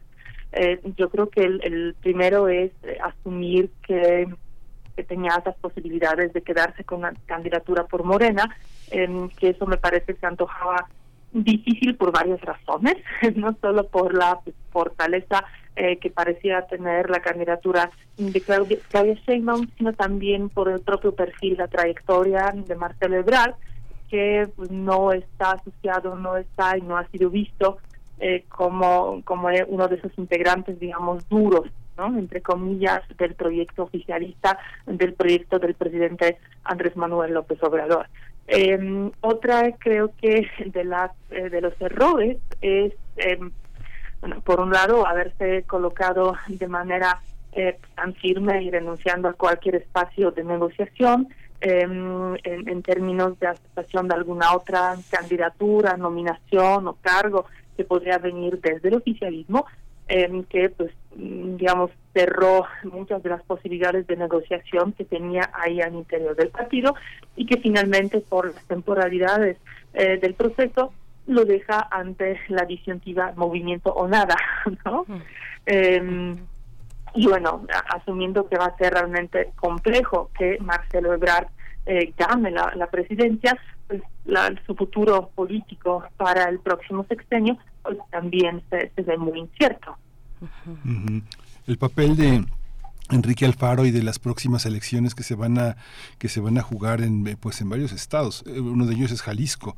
Ese es una es un elemento también importante si uno se da cuenta de que el planteamiento estratégico para mantener en vilo la cuarta transformación consiste en avanzar de manera paralela hacia el frente, en simpatizantes que eh, el presidente ha ido de alguna manera, la palabra política es cooptando, ¿no? De alguna manera esa, esa manera de abrazar a esa especie de cachorro que es Samuel eh, en Nuevo León, de, ese, ese toro bravío que es Enrique Alfaro, y, y, ponerlos en, en, calma, tal vez con una promesa futuro. Usted eh, como ciudadano lo percibo así, no como periodista, sino como ciudadano, estos, acercamientos, si es que puedo disociarme de esa manera, usted lo, percibe así, este, eh, en Jalisco Movimiento Ciudadano es importante y Alfaro se separó de una manera abrupta de Dante Medina hasta que el presidente lo calmó un poquito, ¿no? Lo invitó a pasear por ahí y lo, lo tranquilizó. Pues, yo creo que en, efecto el liderazgo de, de Enrique Alfaro es, importante, el Movimiento Ciudadano es importante en Jalisco, Em, y eh, es, justo una de las entidades donde eh, ya históricamente, tradicionalmente, el movimiento ciudadano se ha fortalecido muchísimo. Em, y justo Enrique Alfaro ha estado encabezando ese movimiento, digamos, en contra de posible candidatura externa de Marcelo Ebrard, em, que pues lo, lo llevó a a, endurecer o a dificultar eh, su relación o a cuestionar incluso, eh, podríamos decir abiertamente, el liderazgo de Dante Delgado.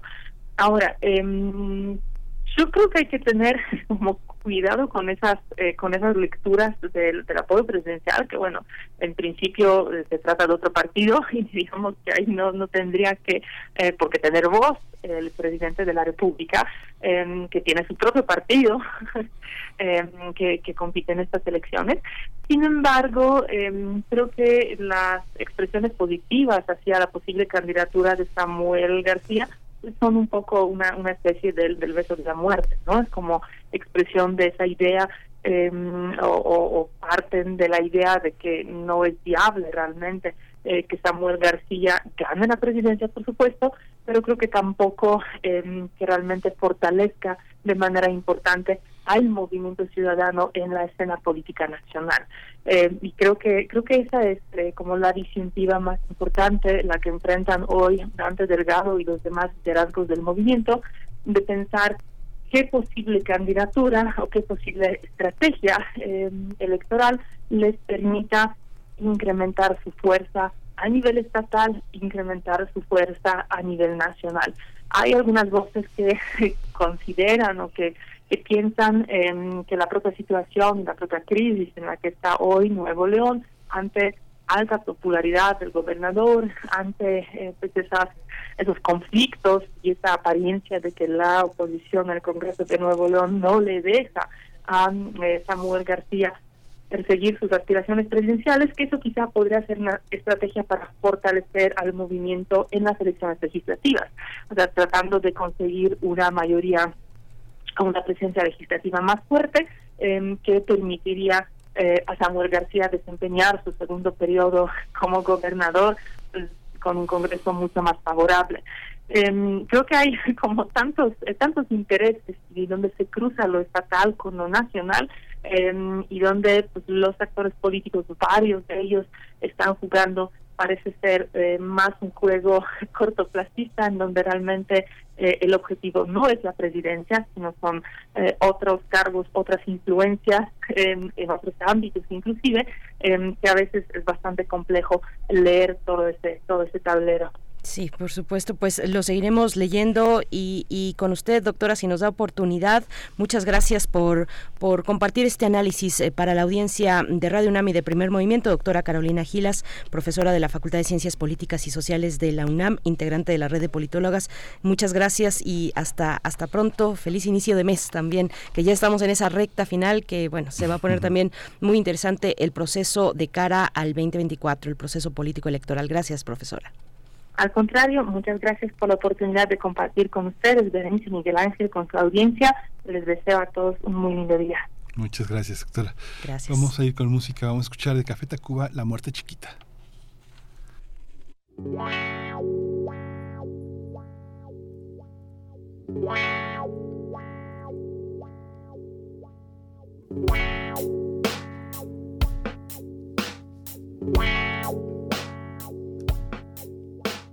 Dame la muerte chiquita, dame la muerte pequeña, y así tal vez en tus brazos alcanzaré gracia plena. Su esencia de alta marea, sus besos de tamarindo, sus pestañas, dos palmeras a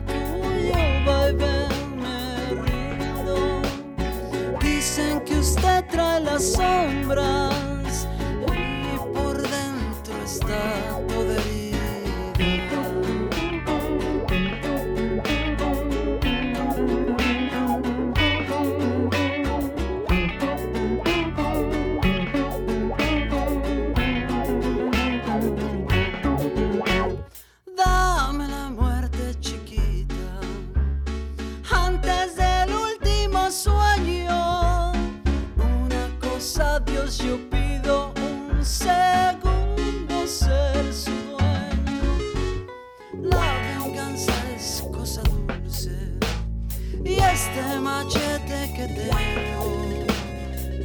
por si alguien le hizo daño que yo por usted me muero.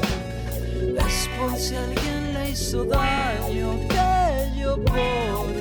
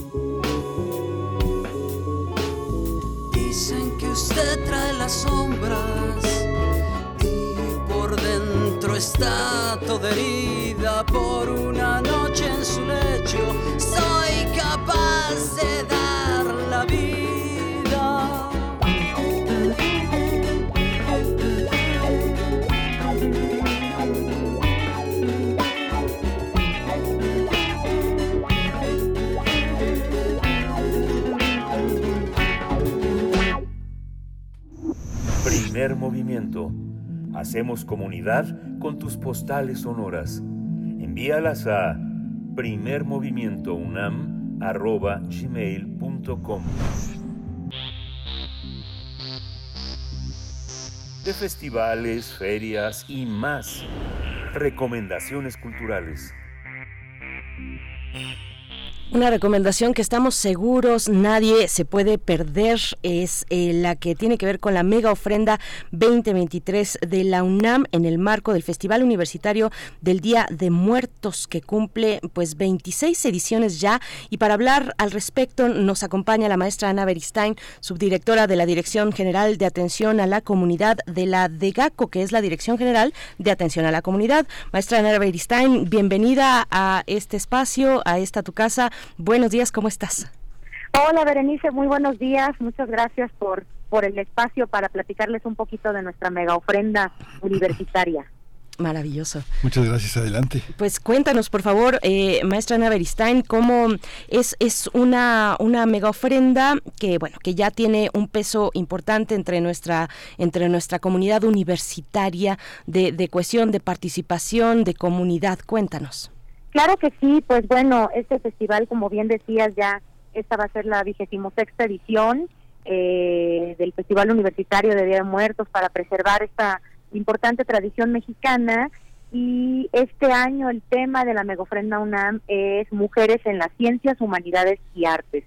Y la idea es rendir un homenaje a todas aquellas mujeres que, que han abierto brecha, que han realizado aportaciones en las distintas disciplinas, en las distintas artes, y no solo mujeres universitarias y no solo mujeres mexicanas, mujeres a nivel mundial. Entonces, bueno, vamos a tener aquí 46 altares de 46 entidades universitarias que cada una ha decidido a quién rendir ese homenaje eh, de manera creativa con distintos elementos, ¿no? Ustedes podrán conocerlas cuando cuando vengan aquí al Estadio Olímpico Universitario y vamos a tener también unas intervenciones artísticas de la Facultad de Artes y Diseño que con cerca de 400 estudiantes realizaron unas ofrendas monumentales también para para rendir este homenaje. Entonces, bueno, pues invitarles a que nos visiten. Vamos a estar el día de hoy, primero de noviembre, y mañana, 2 de noviembre, de 11 de la mañana a 9 de la noche, por el acceso B de bueno del Estadio Olímpico Universitario. Ujú, El acceso B, o sea, hay que llegar y estacionarse en el estacionamiento 7. Uno entra En y el estacionamiento 1 y 2. Ah, sí, lo habilitaron para que puedan entrar. Ah, ok, Exactamente, y porque esos son los normalmente que no. quedan justo. Ah, sí, porque normalmente son accesos con tarjeta, ¿no? Exactamente, van a estar ahorita abiertos para toda la gente que nos quiera visitar. Mm. Eh, es una sola entrada, que es la B, y van a poder hacer todo el recorrido por el frente, digamos, de del Estadio Olímpico, donde está el letrero del estadio, y ahí van a encontrar también dos escenarios que montamos con distintas actividades culturales, vamos a tener danza, teatro, música, poesía. Entonces, bueno, la idea es que en familia vengan y pasen un, un rato muy rico, cultural, de conocer estas expresiones de, de nuestras y nuestros estudiantes, que es lo bonito también. Mm, eh, Ana Beristain, la mega ofrenda pues regresa al el campus de Ciudad Universitaria y, y, bueno, es, es también importante para, mm, digamos, eh, ubicar, ubicar que estamos en este, en ese momento, que durante la pandemia pues fue complicado, fue muy complicado llevar a cabo la comunicación, pero se logró con la comunidad, que es el trabajo que ustedes hacen desde la DEGACO. Cuéntanos un poco. Sí, claro, pues tuvimos ese gran reto, como bien lo mencionas, en pandemia y la mega ofrenda se transformó en una ofrenda virtual. Las entidades realizaron este, creaciones virtuales con ciertos lineamientos que les dimos y todo se montó en unas plataformas web. Y ahora, bueno, el año pasado volvimos de manera presencial, fue en la Facultad de Artes y Diseño la ofrenda y este año, pues como bien dices, regresamos a- al campus de Ciudad Universitaria. Hay mucho entusiasmo de todas las participantes, todos los participantes de las entidades para por volver en estos a este maravilloso espacio. Y bueno pues ahora eh, pues te digo tenemos la participación de 46 entidades eh, y todos los eventos culturales para para pasar un momento muy rico.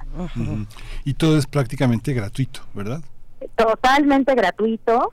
Eh, recomendaciones y no van a poder ingresar con mascotas a, porque Ah. estamos adentro del estadio en la pista roja no en la explanada digamos entonces es una recomendación importante. Eh, también pues les estamos pidiendo que no traigan bultos muy grandes mochilas muy grandes eh, que no, no se pueden ingresar con botellas de vidrio por ejemplo no estas cuestiones de seguridad que hemos anunciado ya en la página megaofrenda.unam.mx para que también la gente la pueda visitar conocer y bueno al ingresar aquí al estadio también están todas estas recomendaciones para el público que nos visite Ujú. Y ahí en megaofrenda.unam.mx también está el programa de actividades del día de hoy y mañana. Hoy al mediodía es la inauguración y a partir de ese momento pues hay un montón de actividades que podemos disfrutar en comunidad. Eh, maestra Beristain, ¿qué, ¿qué resaltar de lo que habrá eh, el día de hoy y mañana? Sí, gracias. Pues en efecto, arrancamos a las 12 del día y a mí me gustaría resaltar que gran parte de las actividades culturales que vamos a tener en los dos escenarios son actividades de estudiantes de los distintos planteles. Viene estudiantinas de la Facultad de Ciencias, viene el taller de danza de la Dirección General del CCH, viene eh, una puesta en escena de teatro de la Escuela Nacional Preparatoria, en fin, eh, son los mismos estudiantes quienes van a estar eh, participando en este en este gran programa cultural y además vamos a tener también eh, ensambles muy ricos como el ensamble Musas de arpa, un ensamble de percusiones de puras mujeres, eh, vamos a tener a María Reina que es una soprano mije maravillosa que ya nos ha acompañado en las islas de Ceú y que mañana la vamos a tener para el cierre de la mega ofrenda. Ujú. ¿Y, y se pueden comprar cosas? O sea, la gente que lleve que lleve dinero en efectivo se, se puede comprar con tarjeta, con cosas. ¿Hay, hay cosas a la venta o no? Como no Ah, sé, como cosas de, la- de la Adentro de la fundación. mega ofrenda no hay cosas a la venta. Eh, todo lo que van a tener es un recorrido gratuito para conocer estas expresiones culturales. Eh, van a encontrar unos talleres gráficos de la Facultad de Artes y Diseño que se, eh, se llevan un postercito ahí muy lindo que se hace en el momento. Pero eh, por fuera del estadio van vamos a tener alguna venta de, de atolito, de nieves, de pan de muerto, ¿no? Que la Dirección de Patrimonio Universitario autorizó para para que la gente tenga, digamos, esos servicios, ¿no?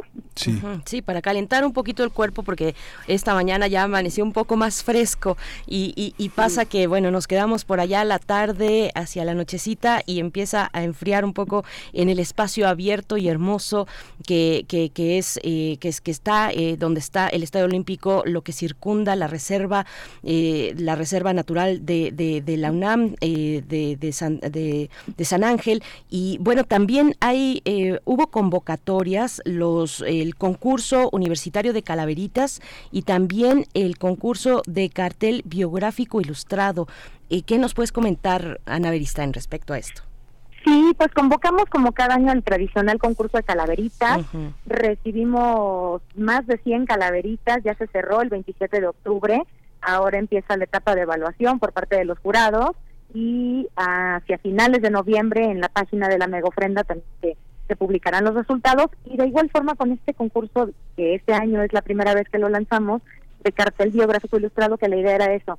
¿Qué, qué, ¿Cuál mujer deciden representar las los estudiantes eh, de manera ilustrada y describir los hallazgos más importantes de ella y nos tienen que decir por qué la escogieron y cómo la ilustrarían en una especie como de cartel científico, de infografía, ¿no? Una mezcla así. Y bueno, pues obviamente los resultados ganadores los publicaremos también en, en la página.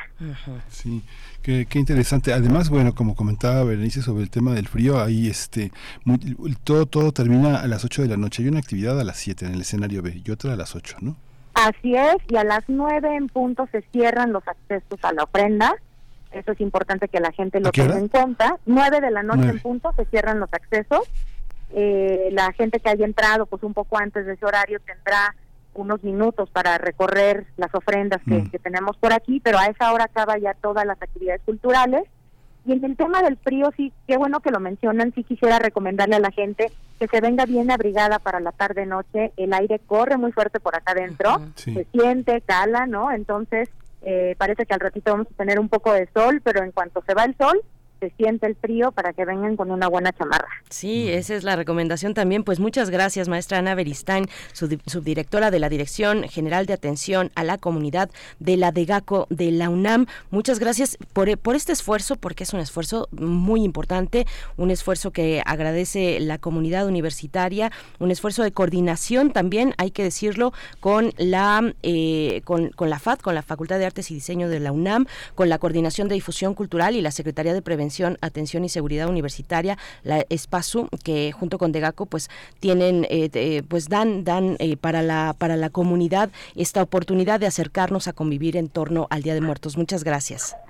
Sí, pues muchas gracias, invitarles a que nos visiten. Como señalas, es un esfuerzo institucional muy grande, Quiero agradecer a la Coordinación de Difusión Cultural que también nos ha apoyado en el programa artístico, a la Dirección General de Obras que nos, nos, ha ayudado mucho con la infraestructura, a la de GAPSU, que es toda la Dirección de Análisis, Protección y Vigilancia de la universidad. En fin, hay un esfuerzo de muchas áreas para hacer posible este festival que con mucho entusiasmo y cariño pues le, le queremos abrir las puertas a la gente para que nos visite.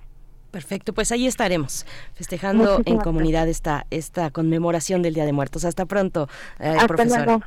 Gracias. Muchas gracias a ustedes. Hasta luego. Muchísimas gracias. gracias. Ana Beristain. Bueno, de 12 del día a 9 de la noche, hoy y mañana, en el Estadio Olímpico Universitario, con muchas, muchas actividades, desde danza, teatro, poesía, narraciones de terror habrá también.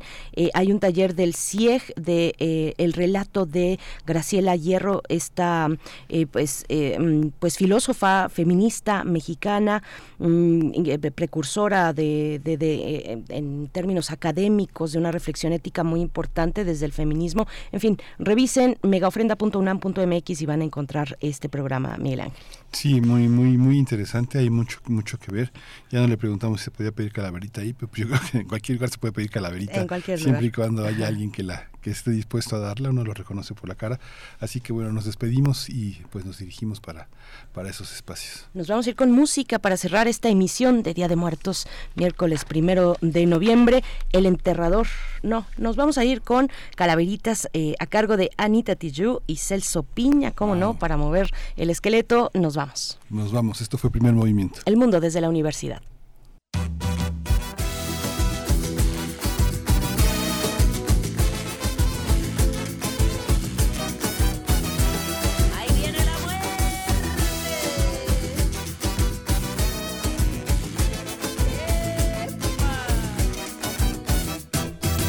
Estaba sentada la parca, fumándose de su tabaco. Con los santos se discutía quién se echaba su último trago. Con los santos se discutía quién se echaba su último trago. Se fue a su chilico pal, como que vas del camino. Yo me llevo a tu hija santa, si no pones en mi altar vino. Yo me llevo a tu hija santa, si no pones en mi altar vino. Se muerto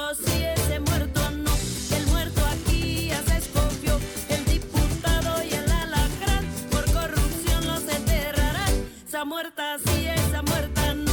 La muerta aquí ya se escogió. La profesora y esa araña por negligencia las enterrarán.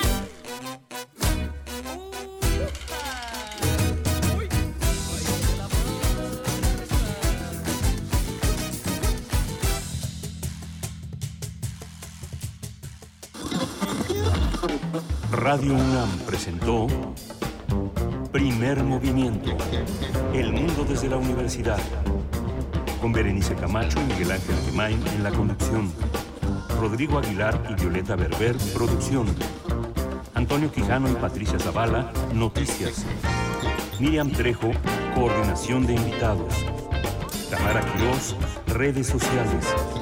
Arturo González, operación técnica. Locución, Tessa Uribe y Juan Staca. Quédate en sintonía con Radio UNAM. Experiencia sonora.